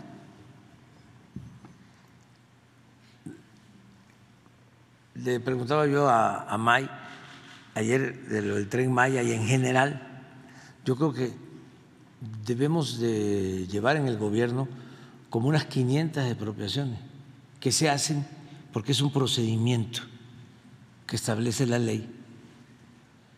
A veces, la mayoría de las veces son expropiaciones concertadas con el supuesto afectado, porque de esa manera eh, se agiliza el trámite y se le paga lo que establece el avalúo cuando se va a hacer una obra. Pero eso lo plantearon como si fuese un atentado a la propiedad privada y una cosa este, propagandística. Bueno, eh, ya expliqué ayer por qué razón fue que tomamos esta decisión. Eh, y desde luego que se mantienen las pláticas.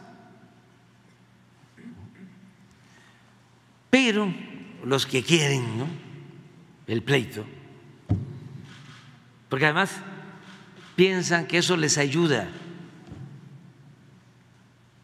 es como esto que hemos estado tratando. No conocen al pueblo. Les falta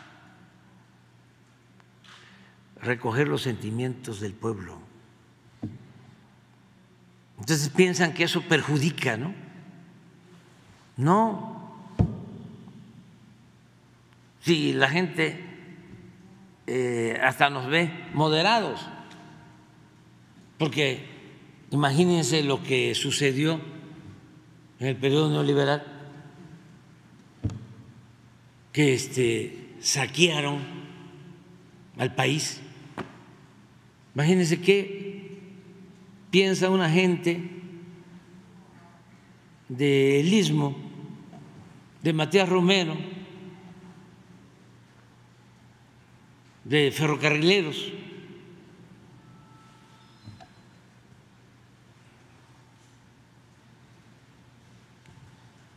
Eh, acerca de que por primera vez en años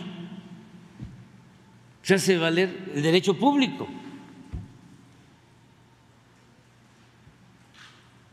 Cuando entregaron todo, cuando remataron todo, acabaron con los ferrocarriles de pasajeros en un abrir y cerrar de ojos. 24, 25 mil kilómetros de vías férreas que se habían hecho desde la época de Juárez. Y llegó Cedillo y con ese sí, decretazo, despojó al pueblo de sus bienes y se los entregó a dos empresas.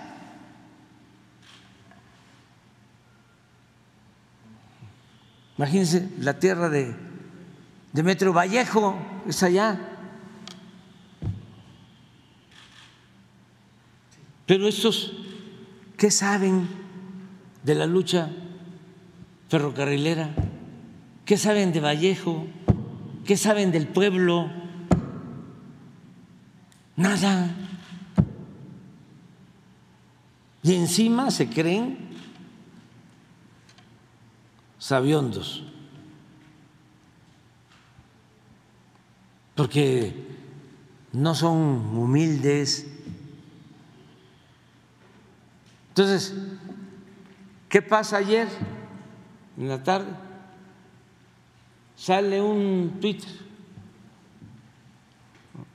¿No lo pones? Lo ha de haber sacado López Dóriga o Ferriz de Con. O, a ver, ponlo así. Y lo reprodujeron todos nuestros adversarios.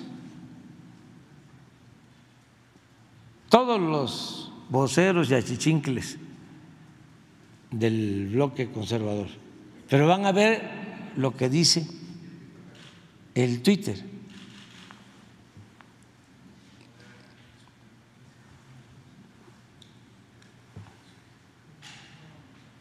Que ya no iba a comprar este el Grupo México Banamex.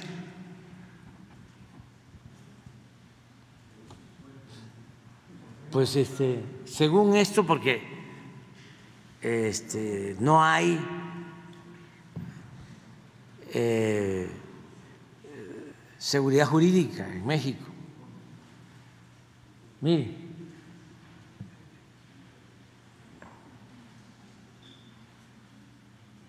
se desiste de la compra de y que, porque dijo no voy a pagar siete mil millones de dólares por algo que mañana me pueden quitar. ¿Quién? Esa frase no. No, ya después se supo que es una mentira. Pero yo hasta me alegré porque, bueno, este, si ya no lo va a comprar él, eh, pues hay la posibilidad de crear una asociación público-privada. ¿El gobierno le entraría a la compra de Banamex? Sí, porque de esos, en el supuesto que fuesen siete mil, tienen que pagar como dos mil o un poco más de impuestos. Entonces ya quedan, ¿qué? Cinco. Y a la gente de México le interesaría tener acciones. Y otro tanto lo pondría el gobierno para que se tuviese mayoría y no hay pierde porque es un negocio redondo. ¿Saben cuánto ganaron los bancos el año pasado? 240 mil millones de pesos. Este banco ha de haber ganado como unos, por ahí debe estar el dato. Y como lo están vendiendo es de los que menos ganó, pero haber ganado como 8 o 10 mil millones. A ver si nos los mandan el dato. Pero, ¿por qué sería importante? Bueno, porque se protege a los trabajadores del banco. Este es un banco como lo era Mexicana de Aviación, que ahorita quiero hablar de eso. Banco Nacional de México. Y en la privatización se lo llevaron a Citigroup, a Estados Unidos. O sea, se convirtió en banco extranjero. Pero imagínense cuánto dinero maneja el gobierno en los bancos. Debemos, bueno, el presupuesto es casi de 8 billones, 8 billones. Eh, nada más lo que se paga por el manejo de las nóminas. Se paga por nómina maestros y todos los servidores públicos. Principal cliente, el gobierno. O sea, no hay pierde. No, estoy diciendo de que ya no quiso una empresa comprar el banco y este casi se acaba el mundo, ¿no? Este, no, y pueden desde luego otros empresarios adquirirlo. Pero además, eh, no es cierto, fue una volada, pero todo con el propósito ¿no? de generar miedo, incertidumbre.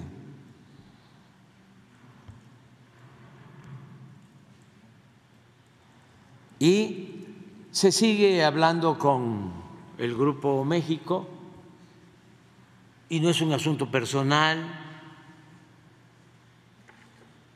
Y yo espero que se llegue a un acuerdo lo más pronto posible.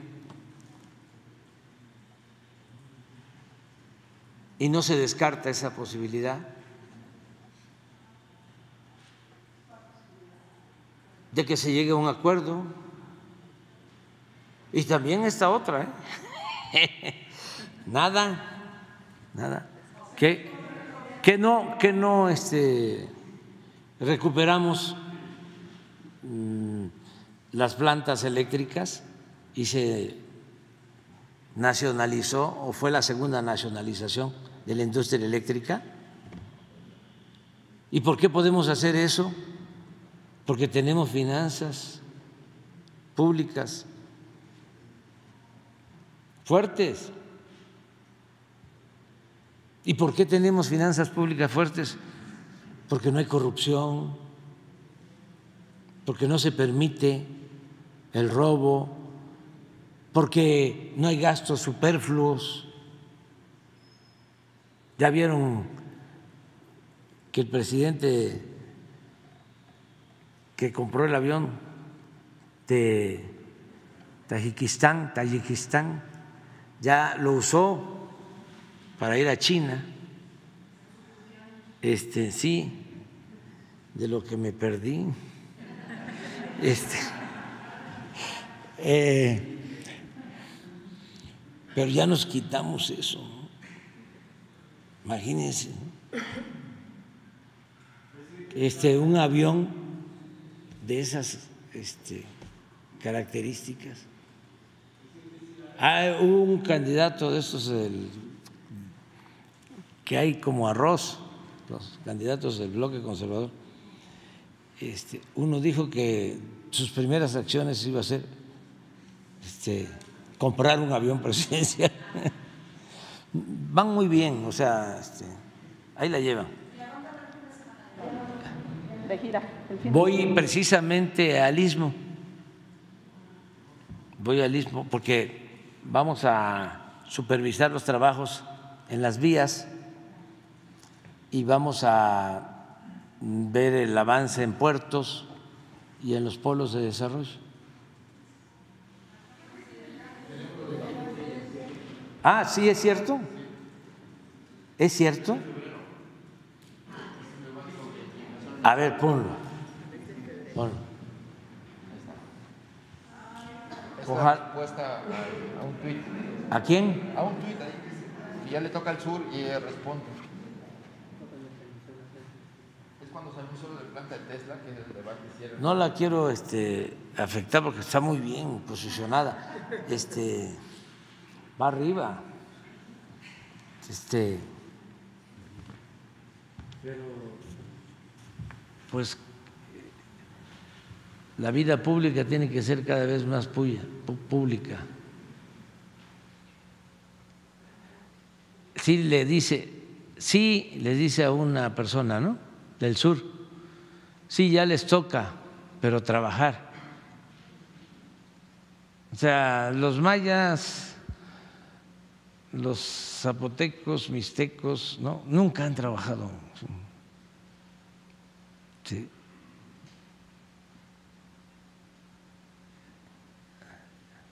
Los totonacas no han trabajado. sí, ya les toca, pero trabajar para empezar. Dejen de votar por puro grillo sin que hacer. Ya. No hay que este, estar en la maca. En respuesta al Liliteye. Sí, pero el sur también se necesita, se necesita inversión de esa magnitud. Ya nos toca, fue lo que dijo él. Tan fácil que, que era este.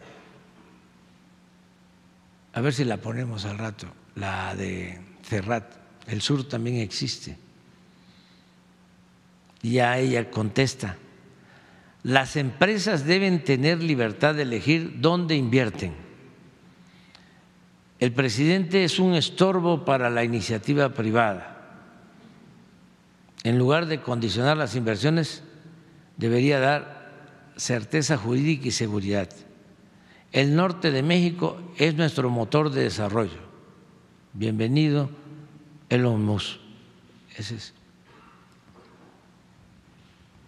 O sea que los del sur tenemos que trabajar, porque no trabajamos.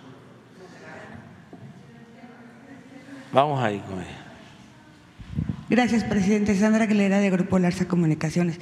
Presidente, estuve en Sinaloa con los agricultores y me decían acerca de la financiera rural que se quitó. Usted ya explicó que había mucha corrupción, sin embargo, se quedaron dentro de la financiera, se quedaron sus garantías.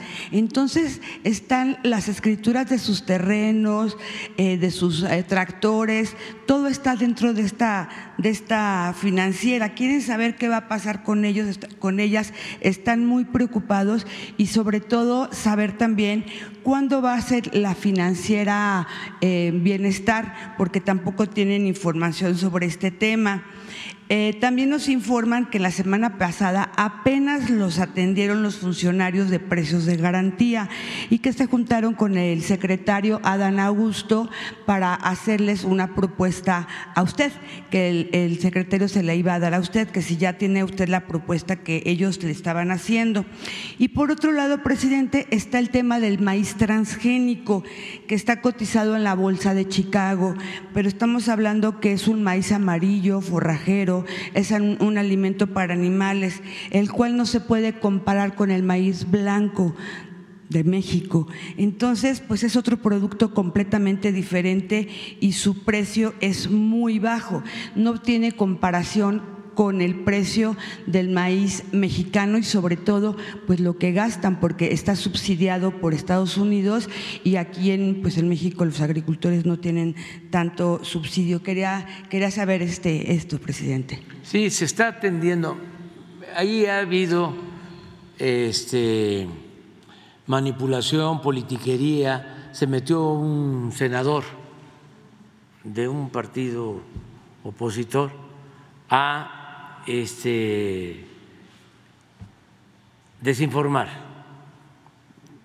Sinaloa tiene una atención especial, le estamos ayudando mucho. Dos medidas que se tomaron este, especiales para Sinaloa. Una, que se va a comprar eh, a precio de garantía un millón de toneladas de maíz blanco. Eso en ningún otro estado se está haciendo. Un millón de toneladas garantizadas. Se mantiene el precio de garantía que, por lo que tú estás diciendo, ahora es superior al precio del maíz de importación,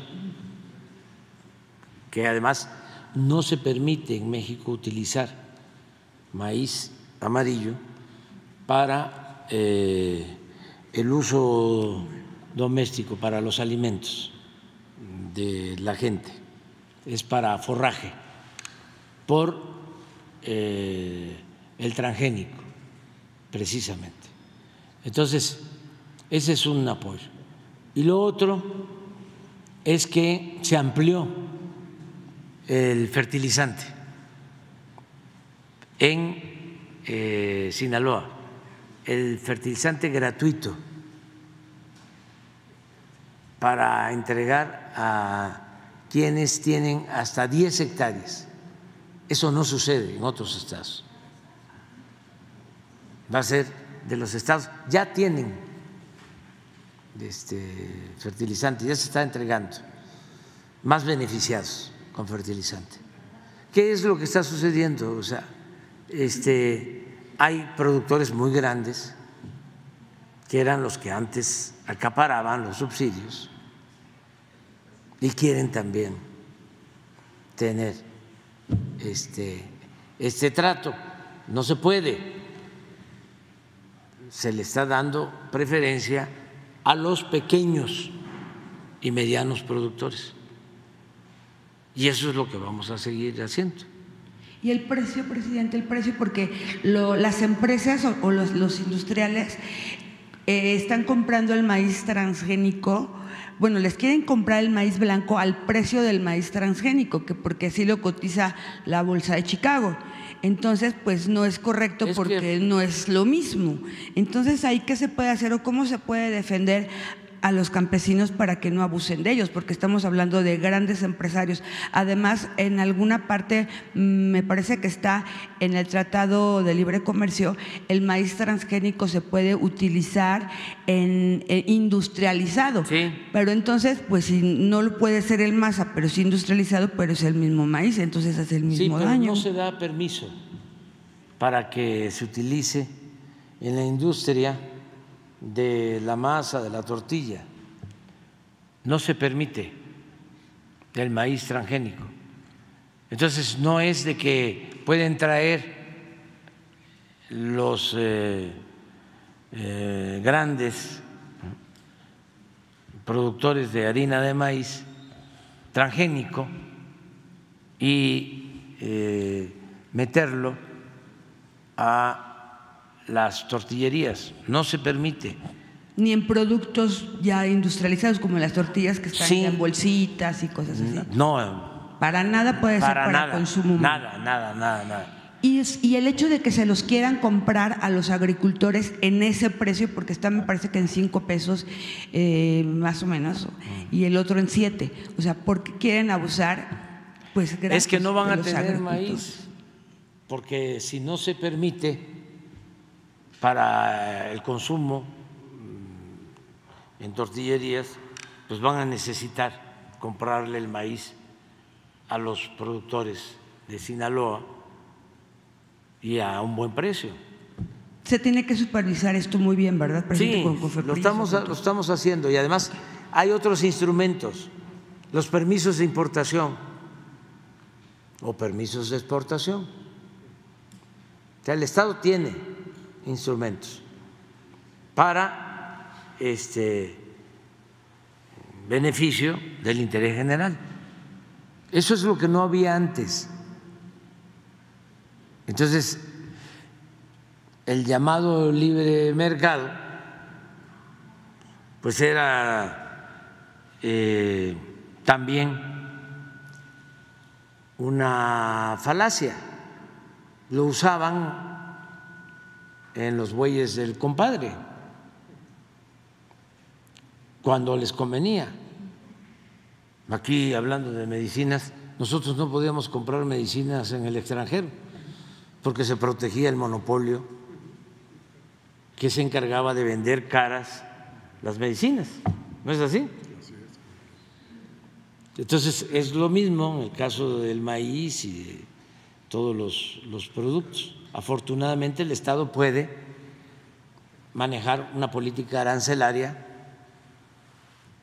que proteja al productor nacional y al consumidor nacional.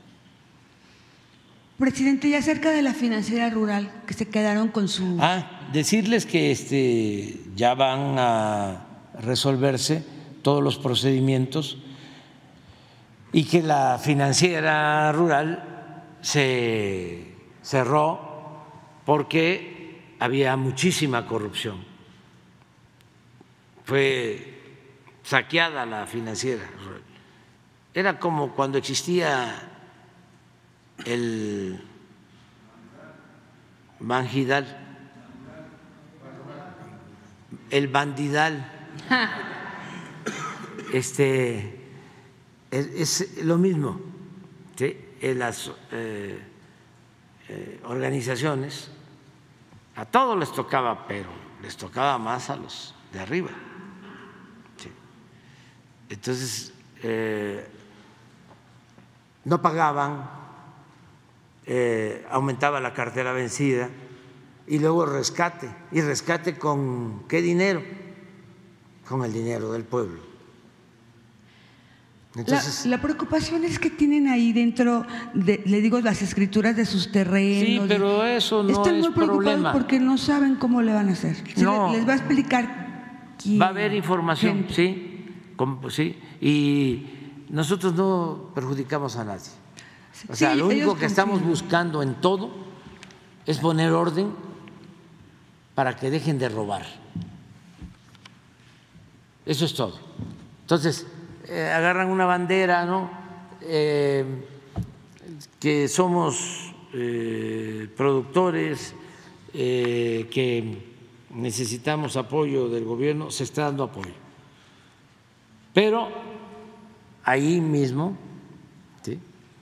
con esa bandera, se este, apoya a los más este, grandes. Entonces lo que estamos procurando es ayudar más a la gente pobre, a la gente que más lo necesita, no a coyotes. ¿Va a haber oficinas ahí de, de, precios de garantía para que les puedan orientar? Sí, ya se está haciendo. Muy bien. Presidente, por otro lado, eh, como usted lo ha estado mencionando esta semana acerca de Ernesto Cedillo, que desapareció los trenes de pasajeros para concesionar los derechos de vía y el cual derivó en desmantelamiento del sistema ferroviario. En el 94 se generó la ley a modo para darle todas las facilidades a los concesionarios. La pregunta es, ¿por qué no se recuperan las vías y regrese el tren de, eh, pasajeros? Sabemos que el diputado Miguel Torruco Garza generó una propuesta para modificar la ley reglamentaria del servicio ferroviario. En pocas palabras, esta propuesta modificó la ley secundaria para que el Estado mexicano recupere la soberanía ferroviaria, obligando a los concesionarios a modernizar las vías, los señalamientos, incrementar la seguridad para evitar descarrilamientos y accidentes, ya que México es el segundo país con mayor tasa de este tipo de eventos a nivel mundial y al mismo tiempo abrir el mercado para que por fin regrese el tren de pasajeros y así se pueda conectar el país con el sistema ferroviario digno, mixto de carga y pasajeros desde el tren Maya hasta las antiguas vías del país, los cuales se plantea modernizar, lo cual lo tienen las grandes potencias a nivel mundial. Quería preguntarle cuál es su opinión acerca de este tema. Pues este, eh, no se descarta esa posibilidad pero ya no nos va a tocar a nosotros, ¿no? O sea, ya nosotros vamos a llegar hasta dejar eh, liberadas las vías de eh, istmo, la vía de Guatemala a Istepec, de Salina Cruz a Coatzacoalcos, hay un plano de ayer de Coatzacoalcos a Palenque y todo lo demás, el tren Maya. Estamos hablando de eh, como tres mil kilómetros. No se habían hecho en los últimos tiempos. Tres mil kilómetros de vías. Este, entonces, hasta ahí llegamos pero en general son como más de 20 mil kilómetros concesionados de la época de Cedillo. Este eh, no es nuestro propósito este, revertir esas concesiones. Por eso eh, una exageración lo que hicieron por 120 kilómetros. Pero además, eh, algo de interés público, de interés nacional, nada más esto. Fue todo el escándalo. Imagínense que yo les hubiese propuesto, a ver, ya les, les dejé la tarea, ¿eh? pero proceso no se mete ni Carmen Aristegui ni, el Reforma debería de hacer una investigación. ¿Cuánto recibió el gobierno por concesionar las líneas del ferrocarril de México. ¿Cuánto pagaron en ese entonces? Hasta les podría yo decir, este, les pago, incluso con actualización, lo que pagaron y no las devuelven.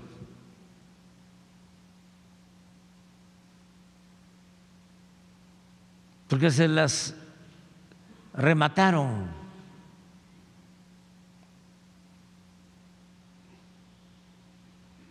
Se las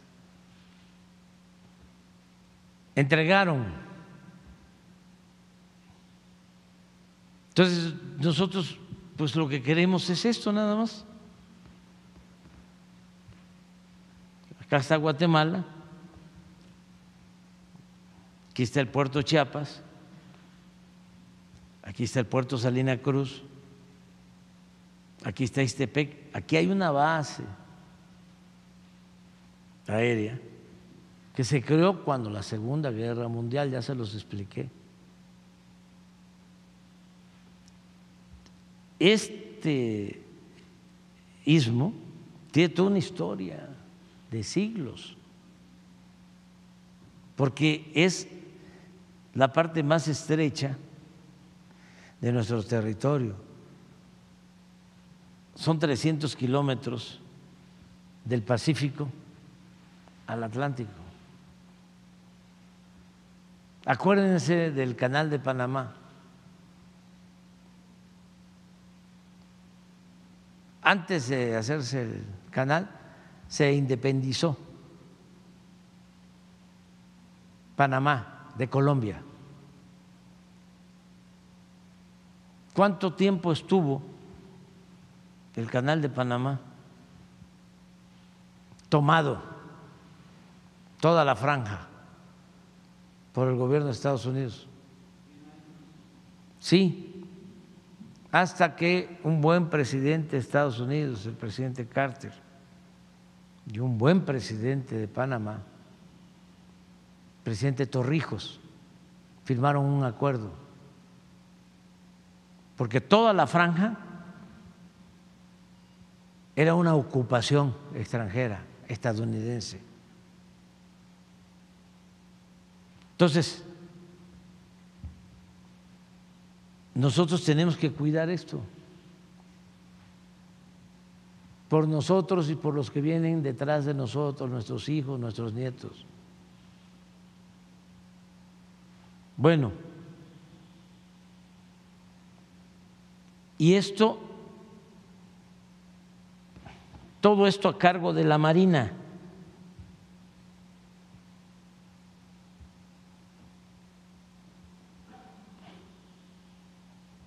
Hasta aquí, la Marina. porque aquí está el Coatzacoalcos, aquí está Dos Bocas, que es también una instalación estratégica, ya se tiene el derecho de vía hacia dos bocas para hacer el tren. También ya eh, le va a corresponder a los, si es que se continúa con el plan. Pero esto es, de aquí para acá, todo está concesionado, todo. Estamos buscando con la nueva empresa que se fusionó de Canadá y Estados Unidos, Kansas, el que eh, la concesión de México a Querétaro, ¿se acuerdan que había un proyecto de un tren de pasajeros que se suspendió en el gobierno del presidente Peña, porque era una empresa china y a los estadounidenses este, no les gustó. ¿No saben eso? ¿Se los cuento? Nada más para que sí. Resulta que se hizo un acuerdo entre una empresa mexicana y una empresa china.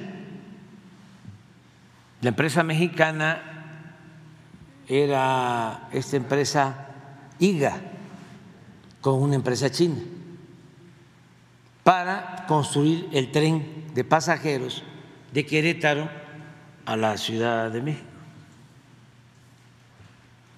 Entonces, este se hace la licitación y se firma el contrato.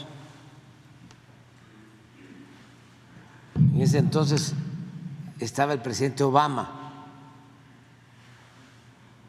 y no sé qué pasó, quién habló por teléfono. El caso es que cancelan el contrato.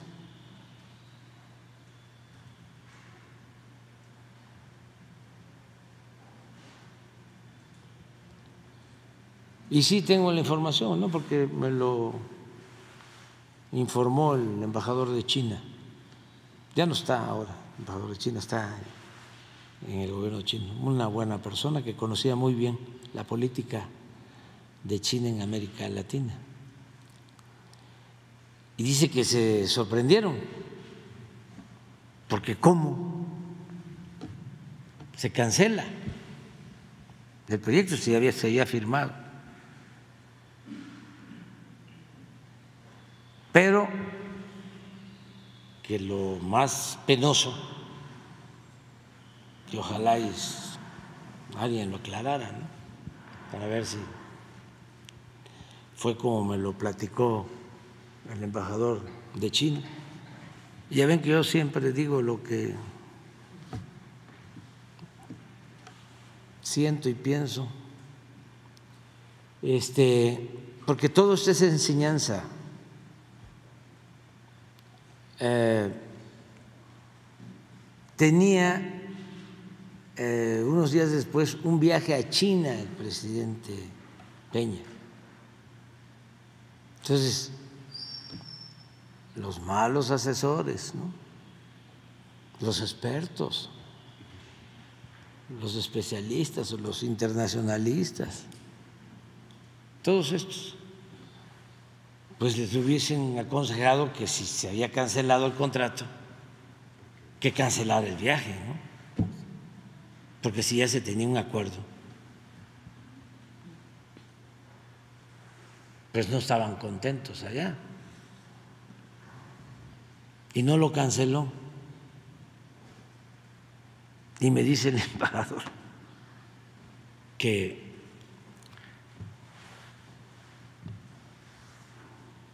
muy molesto el presidente de China.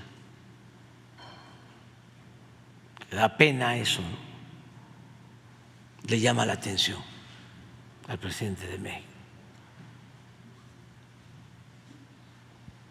Por el incumplimiento del contrato.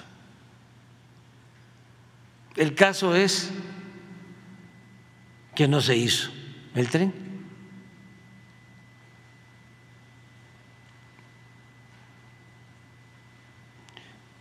Mal por todos lados, ¿no?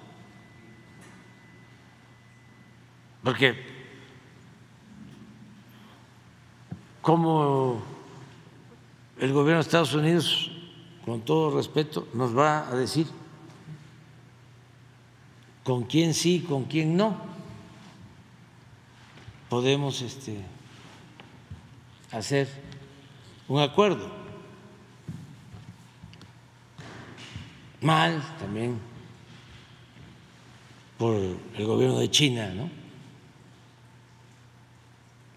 De que no puede haber maltrato a una autoridad de un país extranjero. No pueden haber actos de prepotencia. Y mal también por nuestro gobierno. Porque si se hace un acuerdo, se debe de cumplir. Los acuerdos se cumplen. Entonces, ahora que vinieron los de Kansas, este, se les propuso, porque tienen una línea,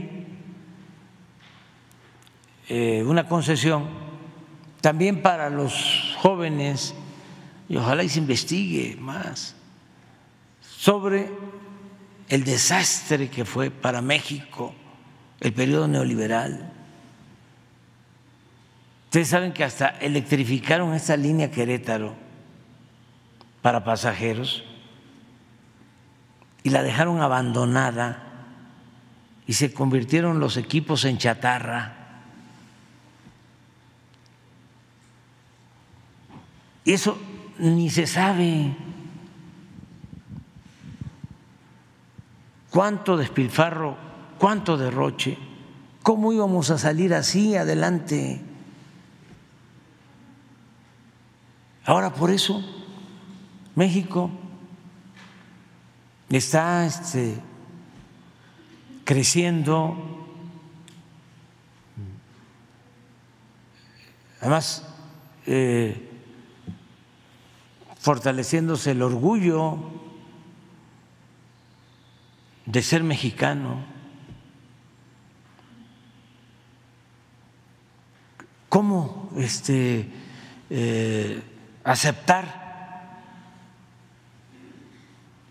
eh, lo que sucedía y peor aún, el querer que regresen los corruptos, los saqueadores?